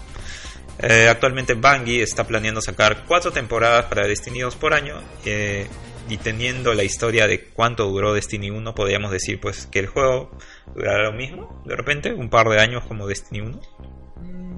Diría que sí. ¿no? Yo también creo que esa Sí. es la vida normal que quieren tener antes de que salga un nuevo Destiny y que, y que otra vez la, la máquina de marketing haga pues, que la gente compre. Digamos que ahora el mundo de los videojuegos se rige demasiado por el marketing. Exactamente. Eh, bueno, la primera expansión eh, de DLC llamado Cities está programado para salir este año al mismo tiempo que las temporadas que estaba comentando anteriormente. Eh, en cada temporada Bungie quiere incluir eh, al juego ítems exclusivos, cosméticos, eh, emotes, gear adicional, que tendrán un look específico por temporada. Damn. Ahora estas temporadas, que son cuatro al año, de hecho que quiere como que hacer como una especie de... Flujo. Es como los, las temporadas del año que tiene, ¿no? Otoño, invierno, primavera, verano. Cada inicio de temporada es más o menos cuando los jugadores se pueden esperar que haya algo nuevo en el juego. ¿no? Esto indica él que lo ha querido hacer de esa manera para que los jugadores no estén siempre eh, en la disyuntiva de que "Ah, ya sácame más contenido, esté bombardeando ya saben sus- foros en que, oye. ¿cuándo va a salir? ¿Cuándo va a salir? Claro. Sino que exactamente cuando eh, se acabe la temporada ya saben de que en esta nueva temporada va a haber algo nuevo. Claro, bueno, ahora este, los Season Pass prácticamente duran un año, ¿verdad? Sí. Antes duraban, ¿cuánto? Cuatro meses. Bueno, lo único que dura Season Justice, a lo mucho, con su Season Pass de jugadores como Black Manta, Raiden, Mm. Hellboy. Solamente a ver qué nos espera de sorpresa. Sí, pues. Ay, verdura. Ajá. Eh, supuestamente al comienzo de cada temporada se resetearán los avances que un clan haya venido, eh, haya tenido en un esfuerzo de que algunos no sean inalcanzables, ¿no? Porque imagínate que un clan tenga este Warfears, pues. Estoy exagerando un poco, ¿ya? Pero bueno, que un clan sea bastante. tenga un buen avance ya en una temporada y que tengas pues tu clan que es un poco más. más este. No. más tímido, ¿no? por así decirlo. No avance No. tanto, entonces no vas a ver clanes que eh, sean o tengan años luz de avance que el tuyo, ¿no? Entonces eso es bueno porque de alguna manera hace pues que se esfuerce Nivelar. la gente que, que no tiene de repente tanto tiempo para jugar o no son tan buenos y de que vean a otros clanes como que ya no son inalcanzables, ¿no? En algún momento o de repente, no sé, puedan darles algo más de pelea, ¿no? Bueno, quiero, quiero eh, antes de quieres? pasar a la siguiente noticia. No he terminado. Ah, ok, si ok. continúa. Eh, bueno, ya para cerrar. Gracias. dice que el punto de constituir estas temporadas, como dije, es que el tiempo para la llegada de nuevo contenido se sienta clara y que los jugadores sepan cuándo ya puedes esperar nuevo contenido. Qué bien. Ujú. Eso, eso es chévere. Sí, Porque, por ejemplo, detalle. Sí, a mí, por ejemplo, en Overwatch, que es lo que tengo tanto interés como que sé la, que la gente lo tiene en Destiny, Ujú. este... Ya lo- se sabe que en Halloween van a haber cosas. Claro, ¿no? como que te da eso y también como Comienzo que... de verano. Igual lo que sí, cada mes hay un Developers Update, que el director Jeff Kaplan se dedica a hablar sobre las cosas que va a pasar durante el mes, ¿no? Como para que la gente ya no esté pendiente. pendiente. Eso me parece una salida qui- quizás un poco más específica, de que ya sabes cuándo va a salir toda la información, todos los nuevos updates o los parches chéveres, ¿no? Sí. Antes de pasar la noticia, este, y habla- más que nada porque ah, tengo una calentita, calentita. Así. Y me parece prudente hacerlo ahora porque también es como que comparando la versión de consola con la de PC. Ya. Y es que ya salieron eh, los requerimientos para PC para Final Fantasy XV. Wow. Confirmados. Sí, los- Interesante. Ajá, vamos a hacerlo rapidito porque solamente es eso. Este, los mínimos requerimientos es Windows 10, obviamente, Direct, eh, DirectX X 10, 10. ah, 11, 11. 10. No, 11, 11, 11. claro. Y una mem ah, acá sí viene la Ah, si tienes Windows 7, ¿no va? Este, no, direct- Windows 10 dice. Mínimo, mínimo. Ya. Este, así es. Memoria de 8 GB. Procesador Intel Core i5 2400 o AMD FX o FX 6100 de Ya. 3.3 GHz y el de Intel sería de 3.1. Y los gráficos, por- como mínimo, una GeForce GTX 760. Y como recomendados, eh, ya, más allá de lo que ya habíamos dicho del Windows 10 y DirectX 11, que es lo mismo siempre, este, la memoria sería de 16 GB, procesador Intel Core i7 3770 de 3.4 GHz y AMD FX 8350 de 4 GHz y gráficos Nvidia GeForce GTX 1060. Así es, y bueno, pues si, si bien la Si vaina lo quieres está- jugar a 8K. Eh, pucha, ya le pones todo lo que puedas. pues, Pero de, de por sí eh, sí- sí, está la variedad un poquito alta comparado con otros juegos, me parece. Pero es porque esta versión viene con eh, ya la disponibilidad de jugar en 4K también, con texturas en Wow. 4K, Mm. con sonido de Dolby Atmos. eh, tienes Nvidia GameWorks para los efectos de turf, los efectos de simulación de grass, los efectos de cabello, pero todo- esas cosas. ¿no? Ah, Eh, no Nvidia sé. Por ejemplo, eso de. Dolby Atmos necesitas tener hardware específico Claro. para que corra todo eso. Claro, pero por ejemplo, igual ¿Quién no tiene diríamos con parlantes, 4K, boludo? ¿no? Si no tienes tu, tele, tu monitor 4K, pues la juegas tienes tu También. 4K. Sí, por la pero la, juegas. la- es la, que lo- la idea que lo puedes utilizar. Mm. Pero por ejemplo, en Final Fantasy XV, en consolas, a veces el cabello se ve medio feito. Y Hairworks de Nvidia lo hace ver Ah, mucho sí, más sí, chévere, eso sí. Pero ahí está mi calientita de Final Fantasy XV. Ya. No está mal de todas maneras. pero Es bastante. Es bastante. Me va a doler el duro. Es bastante. Solo hacer eso. Pero no jugarás multiplayer pagando todos los meses como en Play 4. Ah.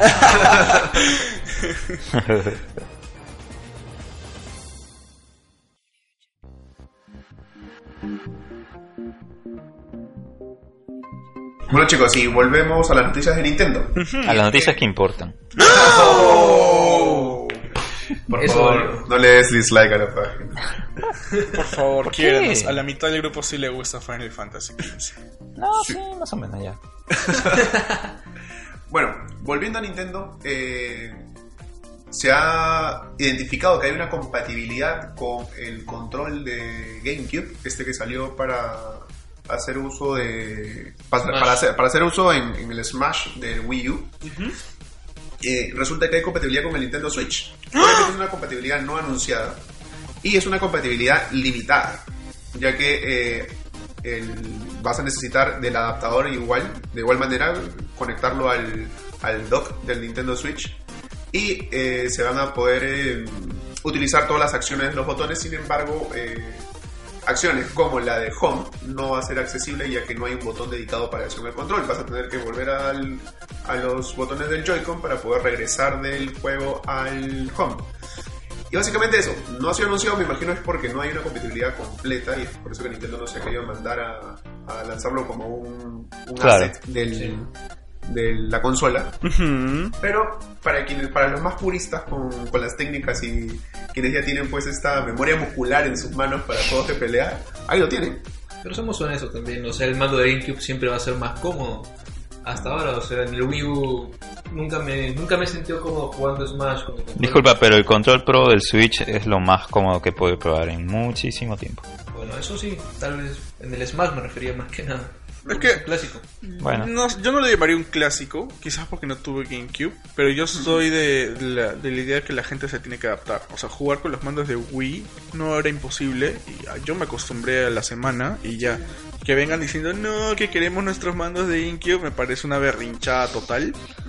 Este, pero ahí está la opción pues para los berrinchosos. Sí, que aunque bueno, recordemos también de que en particular el Smash se volvió un juego muy, muy clásico. Hay una comunidad El que Melee. inclusive todavía juega el Melee. ¿ya? Eh, Berrinchoso. Sí. Final Destiny, Only Fots. mm, Pero ahí está, es una opción para los más puristas. Eh, y que yo creo que se, se, se aplaude que se, se pueda aprovechar esa característica. ¿no? Sí, Es es, obvio que va a haber otro Smash de todas maneras, a pesar de que lo de la generación pasada decían, no, este va a ser el último Smash que va a salir hasta la fecha. No, nunca va a haber un último Smash. Sí, va a ser para siempre, es eterno ese juego. Bueno, es una celebración de todos los first parties y ahora third parties que, su- que sean populares. Claro, Sí, mira, si Snake y, y Cloud. Cloud llegaron a Smash, Smash. Bayonetta. llegar, sí. Llegó Bayonetta, Sí. O sea, una Titis and Butts llegó a... sí, pero Fotos y tetas llegó Nintendo a- tiene parte de la franquicia. ¿no? Bueno, pero igual, o sea, Tetas y Potos llegó a... a, a- a- a- Pero, fue, pa- pero fue Smash. para promocionar ese carácter. Espe- espérate, Para vender más espérense software. Que, que, que llegue, ¿cómo se llama? Dead or Alive Extreme 3 a, Ah, Ay, Dios Smash. Por- Boobies, tampoco boobies. tanto. Tampoco tanto. O sea, Bayonetta no es muy lejos de eso, te voy diciendo. tampoco tanto. Seamos honestos, en el Smash 4, por ejemplo, ¿alguna vez ustedes esperaron a Shulk en el tiro de Smash? Ah, sí, por Xenoblade. Bueno, sí, sí, la verdad es que sí. Yo nunca me lo esperé, a decir verdad, o sea... Pero Xenoblade solo sale en Nintendo. Claro. Es un second party. Sí, en el Wii nada más primero salió y bueno, hicieron una remasterización de ver que Shulk fue un personaje bastante exitoso. Y es que no, en realidad me lo esperaba. O sea, exclusivo de Nintendo. Salió la versión para New Nintendo 3DS. I'm really feeling it. Sí. Y bueno, chicos, ¿qué más tenemos? Bueno, tenemos información de. eh, bueno, ahora sí lo puedo decir sin equivocarme: de Battlefront 2. sí, y es que eh, está relacionado hasta cierto punto con lo que tenemos del Switch, ojo. Así. Porque durante una entrevista, este, el director de Battlefront mencionó que no necesariamente estaríamos, eh, o desde ya no se puede decir que no va a salir Battlefront para Switch. O, o sea, no han negado la posibilidad. ¿Sí?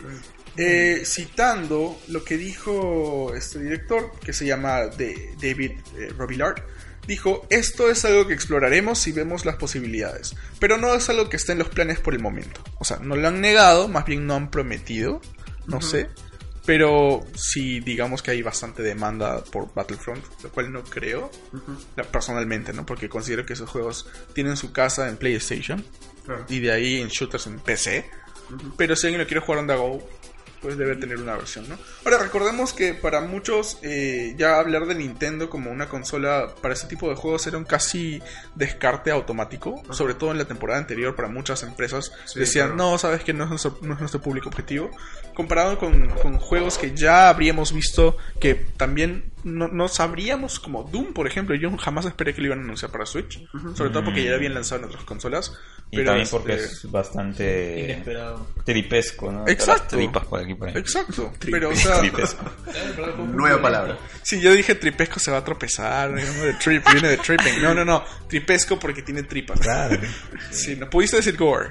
No, tripesco. Pero bueno, sí, es medio tripesco. Entonces, vienen juegos como Doom, viene Skyrim, que ya han sido. Ya los estamos esperando para Switch. Ya Doom ya, sal- ya salió Doom, creo. No, no, no, está No, por todavía no, salir. Está por salir, solo Pero está- mostrar una forma de cómo jugarlo y Sí. otras cosas. Pero bueno, entre comillas, según David Robillard, no deberíamos. eh, pro- eh, ojo, me equivoqué, creo que dije director, es productor. Este, no deberíamos de momento descartar de golpe la idea, ¿no? Solamente que puede salir si es que hay demanda. La pregunta es qué opinará Electronic Arts de eso. Ah, claro, ta- también no es que lo dijo durante una conferencia de, de PR, nada, solamente lo dijo dentro de una entrevista que le hicieron particularmente a él, ¿no? Entonces, este, ahí está, digamos, la posibilidad. Sí, bueno, también puede ser el típico discurso abierto, ¿no? De, cualquier este, empresa que dice, sabes que yo no me cierro las posibilidades, no tanto como jugar con nuestros corazones como hicieron con Final Fantasy XV. No, pero a veces sí se van directo y dicen, no, no, no, la sé. Sí, como pasó por ejemplo con, eh, mira, en el caso mismo de Bethesda, que lo hizo con el, el productor, me parece, que Mm. al referirse sobre The Evil Within 2, dijo, no va, o sea, no está en nuestros planes de frente. Pero yo creo que es un discurso conciliador, ¿no? De, mira, no nos cerramos a las posibilidades, pero tampoco te dicen nada concreto. Claro. Esperemos. Yo con la llegada al menos de estos últimos juegos, que- los, los anuncios de los juegos de Bethesda para Nintendo Switch, Mm, me da la esperanza de que hay un cambio de óptica en las desarrolladoras. claro. Ajá. Bueno, vamos a continuar con información también de Nintendo Switch. Y es que ya fue anunciado el Shin Megami Tensei 5. Ya habíamos, ya sabíamos que se iba a estar realizando. Eso un- fue en un stream de solamente para Japón. Exacto. Ya habíamos visto Japón que Atlus había estado durante el E3, de- bueno, no el E3, sino durante el evento que hizo Nintendo, había, sabíamos que había algo que estaba preparando Atlus Claro. relacionado con Shin Megami Tensei para Switch. Ya lo podemos confirmar como Shin Megami Tensei 5. Ujú. Y este, bueno, como director va a tener a Kazuyuki Yamai, que también ha trabajado en Shin Megami Tensei 4 y también en Shin Megami Tensei Nocturne Maniacs. Pero bueno, algo que están trabajando directamente en este Shin Megami Tensei 5 es en, re- bueno, el concepto es re- reexaminar las características de una era.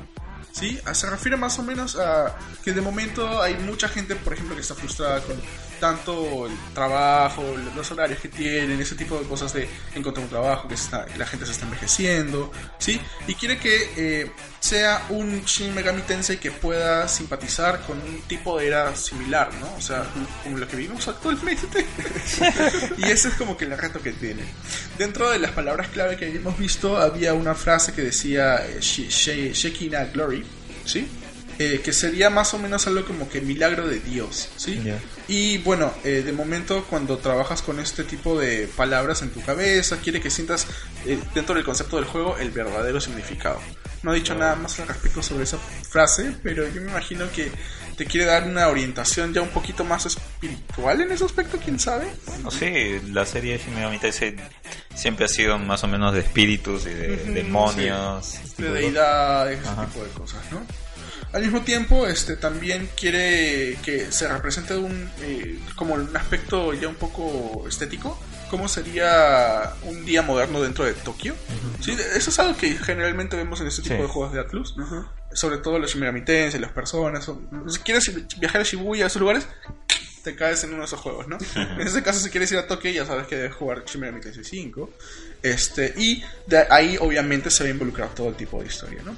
Esta, sin embargo, va a ser la primera vez que Atlus está utilizando el Unreal Engine 4, ojo, así que esperemos ver cuáles son las mejoras que vamos a encontrar dentro de eso, eh, ya sea por tipo de filtros, muchas cosas que quizás no se podían en otros, o quizás quizás sí se podían, pero ahora es mucho más rápido el desarrollo, eso también puede ser muy chévere. Bueno, el trailer se ve bien, bien chévere. Muy bonito, sí, sí, sí. La estética, sobre todo, los colores. Que son algo que de momento es, ese tipo de franquicias de, de Atlus ya nos tienen acostumbrados, Sí, ¿no? Pero se ve bien. Sí, sí, sí. Y bueno, de por sí el tipo de eh, ambientes que, que se- se- lo, lo que se está trabajando han cambiado drásticamente en esa iteración, como me lo mencionas, se ve muy paja. Y este quiere que sea lo que, que te impacte lo primero que veas a- al momento de visualizar el game screen, ¿no? O sea, la, la pantalla de lo que estás jugando.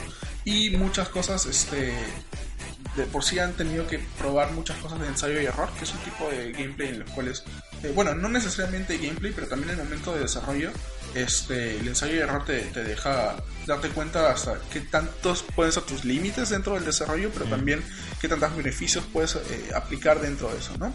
Al mismo tiempo están eh, eh, encantados con la Nintendo Switch. Dentro de la entrevista, este, mencionan que consideran que al fin este dentro de Nintendo pueden utilizar una una plataforma que tiene alta definición y todo eso. Bueno, las cosas que ya no estamos acostumbrados dentro del Switch. Si viene 720 afuerita, el 1080 de, de todas maneras.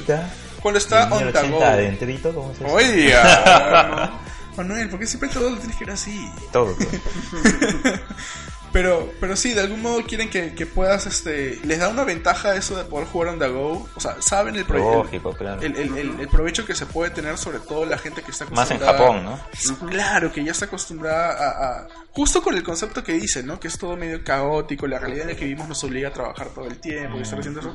Como que quiere que sea una parte de. Como dijo, ¿no? Que experimentes cómo sería un día moderno en Tokio.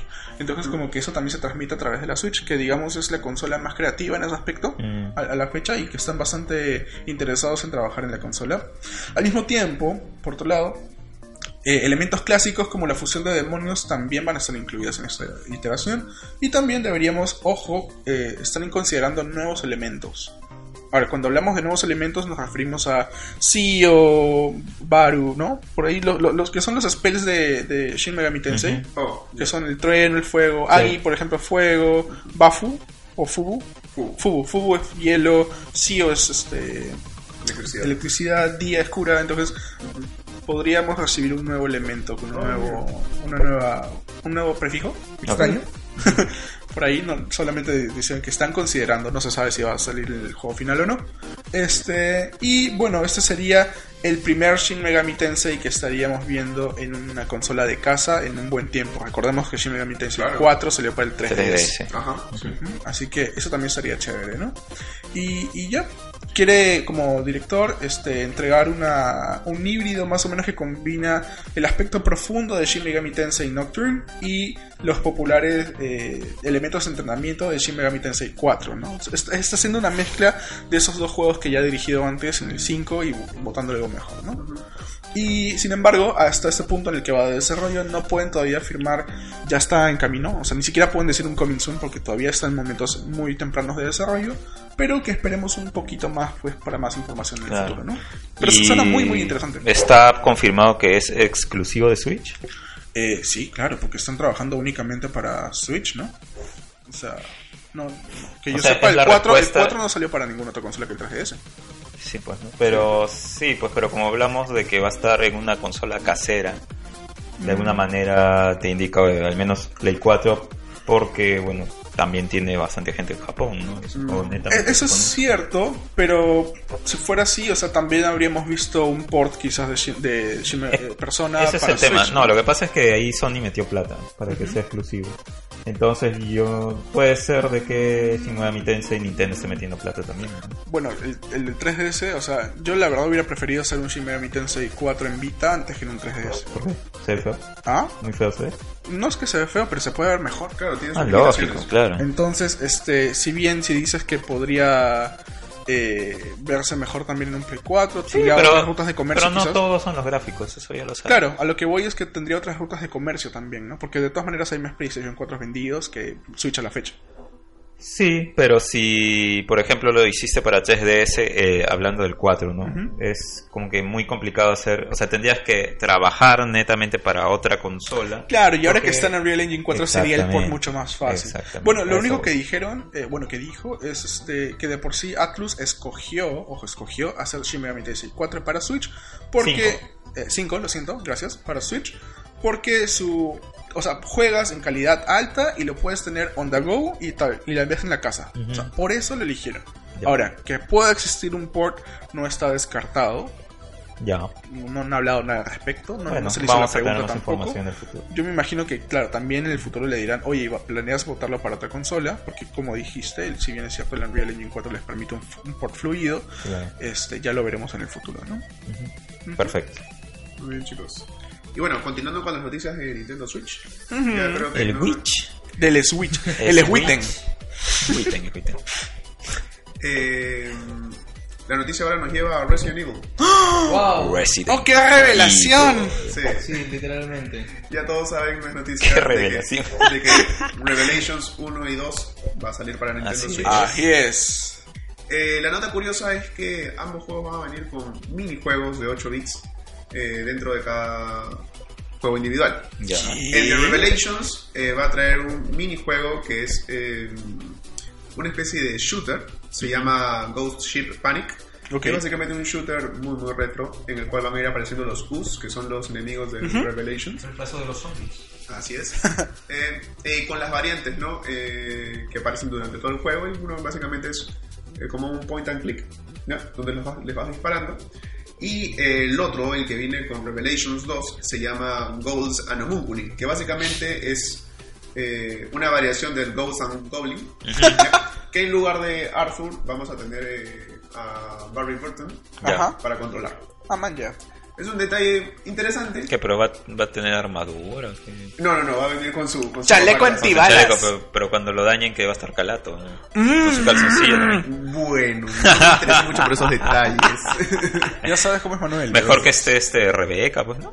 Oh. ¡Wow! Waifu. No, ¿es- ¿era Rebeca su hermana? Rebecca Chambers. No, no, no, era una de los miembros de Star, una Sí. de las novatas. Claro, la, la doctora, pues, ¿no? Sí, exacto. Rebecca La Chambers. protagonista del Resident Evil Zero. Así es. Y Claro. Es un clásico de verdad que se, que se apliquen minijuegos en cada uno de los Resident Evil, o sea, Yo creo- Survival Mode. Es un, es un detalle bonito que se agradece, este, pero tampoco creo que sea algo que te incite a comprar el juego. Ah, no, Es claro, es un, es un No plus. Porque eso está presente en todos los Resident Evil. Por ejemplo, en el 5 también está eso de la supervivencia y también ciertas misiones. No, no, claro, pero esto es No. un minijuego y también retro. en el 7 que también está el Ethan debe morir. Claro, pero nos referimos a estos son minijuegos Retro. retro de 8 bits que están incluidos en Revelations 1 y 2.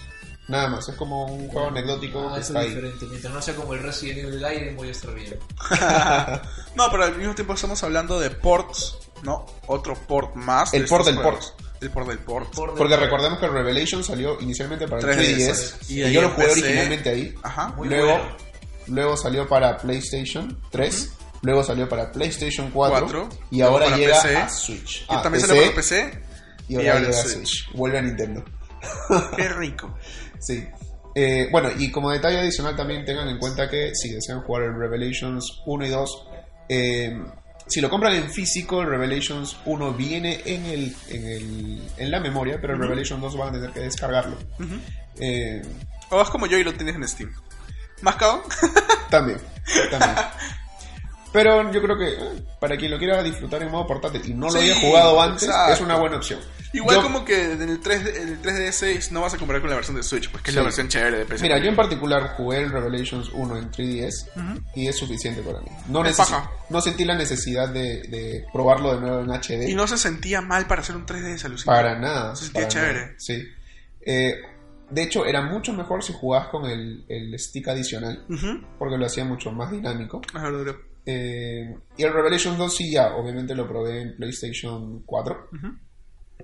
Tiene sus limitaciones, pero es un buen juego. Ah, lo, lo dicho. Si ya lo probaste antes, la verdad no hay mucho mucho por qué comprarlo de nuevo. Pero si es la primera vez, es una buena opción. Claro, y ahí va más o menos lo que decías, que ese tipo de minijuegos, si bien es chévere que estén, no es, la- no es un definitivo de compra. Pues. Así es. Pero es una buena anécdota. Sí, hay unos detalles adicionales que decir de este juego para los que estén interesados es que vas a tener compatibilidad con algunas opciones en el Joy-Con. Eh, vas a tener el motion eh, como lo fue en su tiempo el Resident Evil 4 en el Wii, que podías apuntar con el con el control. Igual vas a poder hacerlo con el Joy-Con. Por ejemplo, el cuchillo vas a poder hacer así también en motion. Ah, su cuchillazo. Ah, cuchillazo una así. Ah, y para recargar las armas puedes hacer así con como que como que la función pues. Qué vulgar, Manuel. Qué emoción estás haciendo con tus manos Pero sobre, así la pelvis. Qué bien, qué- qué bien que nadie puede ver eso. Sí, lo acabo de escribir, pero igual. Bueno, lo van a hacer todos en sus hogares o en la calle porque se juega donde quieras. Oh, Y vas a tener que recargar las armas si lo quieres hacer de esa manera. recargar las armas. También, eh, eh, bueno, es chévere, ¿no? Sí, claro. Tener estas opciones. Ahora, el juego Espero va a que se estar... desactivar. Sí se puede. El juego va a estar 40 dólares eh, físico o en, en eShop. Pero si quieres comprar los dos por separado también lo vas a poder hacer cada uno por 20 dólares. Si compras el físico, nada más en el cartucho te va a venir el Resident eh, Revelations 1 y el 2 lo vas a tener que bajar. Sí, eso lo dijo. Oye, pero como que es un poquito caro para hacer un port, ¿no? Um, bueno, Dos juegos, 40 dólares. sí, son dos juegos. En comparación un Pokémon Son dos cuesta juegos. 56 dólares, Pero acá en 54. PC, ¿cuánto costaba? ¿No están 20 dólares también? Pero es PC. Pero en PC todo está más barato, Barato. pues. Sí. Sigue la voz, papá. Sí, y ese juego ahorita en Play 4, así tú, tú vas a cualquier tienda y está a 20 dólares. El, el paquete, ¿no? Ajá. Claro, depende también del descuento que hay. Claro. O sea, Yo creo que es un precio sugerido Mira, de, un precio de entrada. de lanzamiento, exactamente. Está bueno, yo creo que va a ir bajando y cuando Sí, definitivamente va a estar bajando. Sí. Pero está, yo creo que ah, aceptable. Sí, aceptable. yo ya he jugado los dos, por eso no estoy muy interesado, pero de repente sí me faltaría uno que otro lo hubiera comprado, ¿no? Gustaría probarlo ahí, pero Muy bien. Bueno, ha llegado la hora de la última parte, De la última segmento, la última noticia del podcast. Y vamos a hablar de Animal Crossing. Y es que tuvimos durante la semana un Nintendo Direct exclusivo de Animal Crossing para presentar el juego móvil que ya habíamos estado esperando durante un montón de tiempo, que se llama Animal Crossing Pocket Camp. Recontra kawaii, debo decir, pero no sé si divertido. Pers- personalmente, nadie no me pedís Pero se, se trata lo mismo que un Animal Crossing, pues no estar en tu casa y, y ar- arreglarlo y, arreglar vez, comprar y son ceritas. hablar a con mí, por ejemplo, no, no me gusta ese tipo de juegos, pero hay otra gente que sí. Por ejemplo, yo soy bien fanático de los Harvest Moon, Ya. que es la misma huevada, pero con personas y no animales. Pero Animal Crossing por alguna razón me parece mucho más lento que el otro. Ya. La forma de caminar, la, o sea, me parece muy lento y, y, y eso, ¿no? Pero, o sea, siento que si lo hubiera comenzado a jugar antes que Harvest Moon, sí me hubiera gustado. Este, pero bueno, retomando más o menos la línea del Direct para todos los fanáticos de eh, Animal Crossing, este va a ser el cuarto juego, ¿sí? Cuarto, de, bueno, la cuarta aplicación móvil que, iba a la- que había prometido Nintendo. Claro. La primera fue Mi Tomo, Mi de ahí Tomo. vino este... ¿Fire Emblem? No, No, Mario, Mario Run. Mario Run, Fire eh, Emblem. Heroes y ahora nos salió. Pocket Camp, ¿no? De Animal Crossing. Que lo chévere es que me parece que se ve incluso mejor que en el 3DS. Ay, todavía crees eso. Sí. Es lógico que se ve mejor. Es que se ve muy bonito. Eso sí, debo admitirlo. Las pantallas del, del 3DS como que apesta bastante, siempre lo he dicho.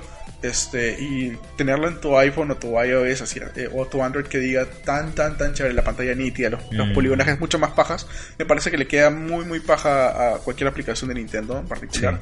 Sobre todo si lo puedes llevar en cualquier lado como en tu celular. Pero también viene con un montón de misiones y todo eso, ¿no? Al igual que un Animal Crossing vas a tener tu, tu personaje que crear, customizar y todo, pero al mismo tiempo también vas a poder, este, tienes un campsite. Ya no es como que tienes tu pueblito, sino tu campamento. Y todo se va dentro de este campamento. Al mismo tiempo vas a poder tener amiguitos y te vas a comparar, a- puedes por ejemplo añadir a tu amigo con su ID y visitar su campamento. Como en etc. mi tomo que visitabas la- los departamentos. Efectivamente. Así es. No solo eso, sino que también eh, va a recoger muchos elementos de los Animal Crossing que hemos visto anteriores. Ya. Este, acá va- una de las, de las cosas principales que vas a tener es crear tus propios, ya sea tu campamento, pero también construir este furniture. ¿Cómo, cómo se dice furniture, Manuel? Me he olvidado la palabra furniture. No es este. Tus muebles. Muebles, claro, gracias. Este, a veces me pasa. Vas a tener que construir muebles a, a través de, ojo, eh, todo un proceso. Como es un minijuego, o bueno, es un juego de hacer puros quests, vas a, a encontrar múltiples animalitos que te van a pedir favores. Entre ellos vimos, por ejemplo, que uno, básicamente el tutorial te enseñaba cómo eh, coger manzanas y se las tenías que completar a, a este personaje, no recuerdo cómo se llama, pero bueno. No recuerdas nada, más. Aldo. Es que es un animalito, pues. ¿Quién se va a acordar los nombres de todos los animalitos? Lo siento, Nay. Este. Perro, dile nada más. Es, no, no era un perro. Perro, mapache, oso, lo clásico. Un animal de bosque. Ya. Está. Bueno, sí, perfecto. y te va a dar un pedazo de lana, que es uno de los quests que necesitas, por ejemplo, para hacer tu primer sofá. Entonces, eh, de eso, es que de eso se De eso se trata, Crossing, pues. Sí, pues sí. es verdad. De hacer tu casita, pasarla chévere con tus amiguitos. Volverte alcalde al final de cuentas. Así es. Pero no solo esto, este, este Animal Crossing va a ser el primero que, que tiene hasta cierto punto friendship level. ¿Sí? Este, digamos que vas a poder hacer amiguitos con estos animales que te van a obviamente dar no sea no solo más información, sino cuestos específicos, cosas más chéveres, ¿no? Al mismo tiempo, este, también vas a tener un, un lift ticket, o son como tickets hojita, que los puedes utilizar para hacer transacciones, y sí, vas a poder gastar o invertir dinero real en tener De verdad. ¿Estás Sí. seguro Obvio de eso? que desde luego que por supuesto que sí. Este, y estos lift tickets los puedes utilizar como material o para comprar materiales, para construir más rápido o incluso como para como todos los juegos que son de ese tipo para acelerar el proceso de creación de un, de una- De una. un mueble. una- claro. Y ojo, no solo son muebles, también hay piscinas, hay un montón de cosas. Hay un montón de cosas, sí. Ajá, así es. Entonces, este, también vas a poder pescar como cualquier Animal Crossing. Pero todo lo que juegue Smash y no jugado Animal Crossing, pero han visto al, al Villager, saben que también puedes hacer un montón de cosas. Entonces, está bien chévere. Y este, los pescados, ojo, también se pueden utilizar como material de crafting también. O sea, es básicamente crafteo de game. ¿Sí? Es este. Si quieres, este. Crafteo kawaii de game. Eso, sí, iba a decir algo así, porque el crafteo de game puede ser Minecraft, el Minecraft, Mm. pero si quieres un, un- un Minecraft que se vea chévere, es Animal Crossing Pocket. Ok. sí, este, igual van a haber varios personajes que ya hemos visto anteriormente, como Tim To- Tommy Nook o Timmy, este, Nooking Global. En, en general, eh, este Tom- Tommy Nook este sería quien estaría eh, digamos, dirigiendo el, el Nuclean Global, Global Shop, sí, así se llama, Nuclean Glo- Global Shop, que este, ya, obviamente puedes eh, comprar un montón de cositas para tu juego dentro de eso, ¿no? Como digo, utilizando ya sea las moneditas, el quest o... El, el juego de por sí no solo es con dinero, sino que también eh, involucra mucho el trading entre tus personajes y el, o tu personaje y los animalitos. Es Pero personas de reales o. No, no, no, no, no. ¿NPCs? NPCs. ¿Y cuál es el chiste? Es que no es un MMO, pues. son- Mira, Animal Crossing nunca ha sido un MMO. Siempre es tú en tu ciudad, tu pueblito. Claro, entonces en lo del trading que, que tú dices es prácticamente hacer quest, recibir tu recompensa y listo. Claro, pero digamos que todas las, todas las com- todos los no, me refiero a que no gastas dinero necesariamente para todas tus compras, Eso sino que no necesariamente opcional, sino que algunas cosas simplemente yo te doy lana y tú me das esto y esa es la única forma de obtener eso. Ya, Entonces, ya, ya. A, a ese El tipo- popular trueque. A, ese tipo de, de- de trading, al. Así es. Entonces tienes tu campamento, lo vas a poder upgradear, lo vas a poder este, customizar. ¿Y cuándo sale este juego? gana. Ya está disponible en Australia, para variar, pero va a salir a finales de noviembre en las Américas. ¿Por qué Australia ahorita? Yo me imagino que tienen un protocolo esperar un mes. distinto, hacen un early access. Y no es de noviembre, ni siquiera de octubre. No, pero por ejemplo para Pokémon Go, cuando fue este también disponible parcialmente por zonas, el primero que comenzó también fue en Australia. Eso sí es verdad. Entonces- Y acá se demoró como dos semanas. Acá, en América, hace un mes. Acá se demoró como tres meses, ¿Así? casi medio año. Wow. Sí, sí, sí. Y todos jugábamos con cuentas estadounidenses y todo. Sí, pues, ¿no? Comenzábamos ahí, luego descargabas tu juego en la tienda de aquí de Perú y utilizabas tu cuenta actual. Sí, sí. No, yo no consejo hacks. No, ni como en en trabajar, tenía un compañero que tenía su hack ahí en su que caminaba por todo. Ah, Ah. sí, sí, sí. Ahora dicen todos utilizan Pero ya los banearon. el Fly, ¿no? HM2 Fly. Pero bueno, si quieres jugar ahorita este Animal Crossing eh, Pocket Camp, puedes descargar eh, la, el APK, como cualquier usuario de Android. O si Se utilizas iOS, puedes crear tu cuenta australiana, que por ahí la debo tener medio dormida desde Pokémon Go, para descargar el jueguito y lo instalas y ya, te olvidas de todo hasta que necesites volver a actualizar dentro de la tienda australiana, ¿no? Si no, esperas hasta noviembre si vives en Estados Unidos y si eventualmente se lanza en Latinoamérica, no se sabe, no han dicho nada, para variar, no estén en el aire por ahí. Ya me imagino que por ahí nos dará más información. ¿no? Pero por ejemplo, hasta ahora no hay Fire Emblem Heroes para Perú. Muy bien, ¿no? No, solamente hay. Super Mario Bros. eh, Super Mario Run, lo siento, y Mitomo. Mitomo al fin sí salió eventualmente. Pero viendo esto también ha tenido una, bastante- una gran repercusión los juegos en móviles. O sea, demostraron que sí pueden funcionar si son ejecutados correctamente. Sí, no, yo creo que Mario Run pudo tener más éxito del que tú. Sí, fueron muy, muy precavidos y Mm. lo limitaron. Exactamente, también, bueno, ¿te acuerdas también que el juego Kingdom Hearts Union Cross X es muy bueno también para hacer un juego de celular? Claro, el Union Cross. Bueno, Union Cross, la, el Cross es la X, ¿no? Mira, y lo, lo que pasa es que yo creo que no hay que decir que eran muy buenos para hacer un juego de celulares. O sea, yo no, yo al momento que digo a mí no me gusta jugar en el celular, que no sé qué, yo no des- despreciaría un poco los juegos de celulares porque hay algunos que son bastante, eh, no necesariamente adictivos, o sea, buenos, profundos, etcétera. Eh, yo lo que lo que no me gusta de los juegos de celulares son los controles, ¿no? Yo no estoy acostumbrado ni me quiero acostumbrar a controles que touch en pantalla, ¿no? O sea, me gustan los controles físicos y es lo que siempre en mi cabeza va a ser aceptable. Berrinche. Puede ser. Puede ser un poco, porque algunos juegos tácticos como el, el Fire Emblem, el Heroes, pues debe haber buenas prácticas de uso para, para en Yo creo que en realidad cualquier juego de estrategia, Mm. muy aparte de si está en celular o no, necesita controles touch para que sea mucho más fluido. Sí, Porque el seguramente, o con pero mouse, ¿no? O no con le he dado tampoco mucha mucha importancia, Mm. no tengo mucho El tiempo. comentario pero- más iba Ah. más que nada o sea, a lo que estábamos acostumbrados a los primeros juegos de celulares.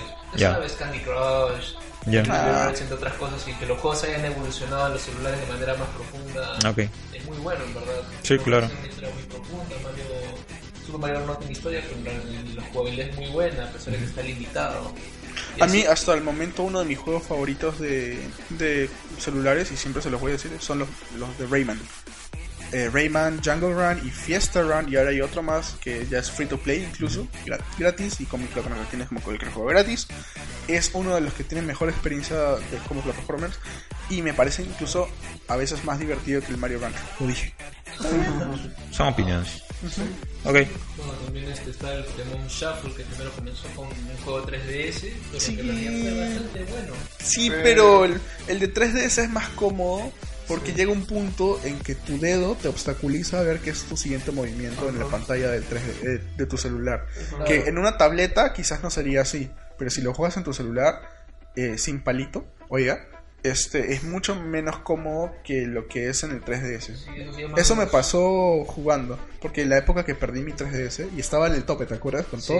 Ay, Dios mío, tenía Mercedes, tenía todo, lo perdí, perdí todo, dije, voy a comenzar en el celular, pero no fue lo mismo y ahí me voy a quedar con eso ahí.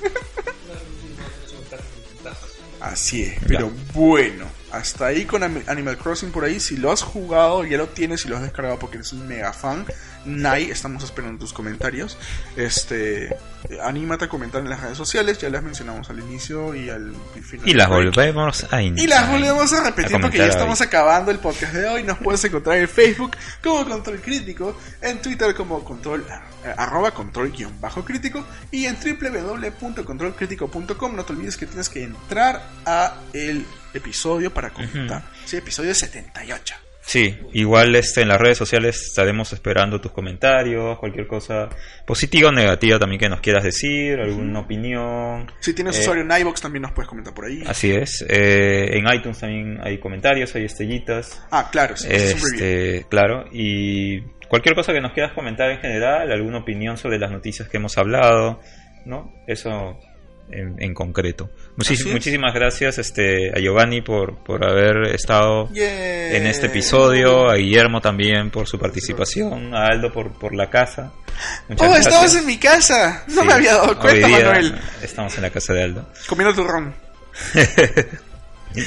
Y, gracias a Manuel también. Y gracias este bueno a todos los que nos, nos escuchan siempre. Y gracias a, Podcast Latina por y a los nuevos a los nuevos escuchantes que tenemos todos. Oyentes, oyentes. Oyentes, mejor dicho.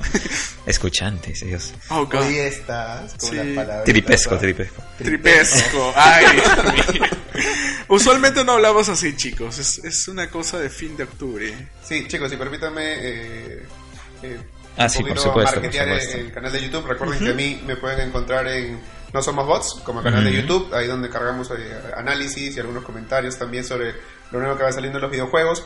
Ya estamos preparando el análisis del Mario Odyssey. Está súper genial, es un gran juego, eh, mucho más de lo que yo esperaba y estoy seguro y estoy seguro que sí, es un juego 10 de 10. Mm. Así que eh, estén atentos, por favor. Ya saben, no somos bots en YouTube y pronto van a tener mucho más sobre análisis que de hecho vamos a compartir aquí con Control Crítico. Y también en Facebook, ¿verdad? Por supuesto, también en Facebook como No Somos Bots. Así es. No dejes de entrar a No Somos Bots y también a Control Crítico. y, ya, ahí se acabó el, episodio, de hoy. Ya estaba muy entretenido, muy divertido. Gracias a todos. y varias noticias también. Un montón. Dos horas ha durado. Lamentamos demorar tanto, pero es, es mucha información durante la semana. Sí. Y, ya, pero eso es todo y nos vemos en la próxima edición de Control Crítico con más información de la próxima semana, iniciamos noviembre, ya les vamos a traer las noticias sobre todo lo que hacemos cada mes, que vienen los juegos de Games with Gold, de Xbox y también los de PlayStation Plus. Así que eso lo vamos a tener la próxima semana y más información que estaremos pendientes, ¿no? Y nada, gracias a todos, gracias a todos los likes y a toda la gente que nos quiere. Y nada, soy Aldo. Soy Manuel. Guillermo. Giovanni. Y nos vemos en la próxima edición de Control Crítico. Chao, chao. Chao. Cuídense. Cuídense mucho.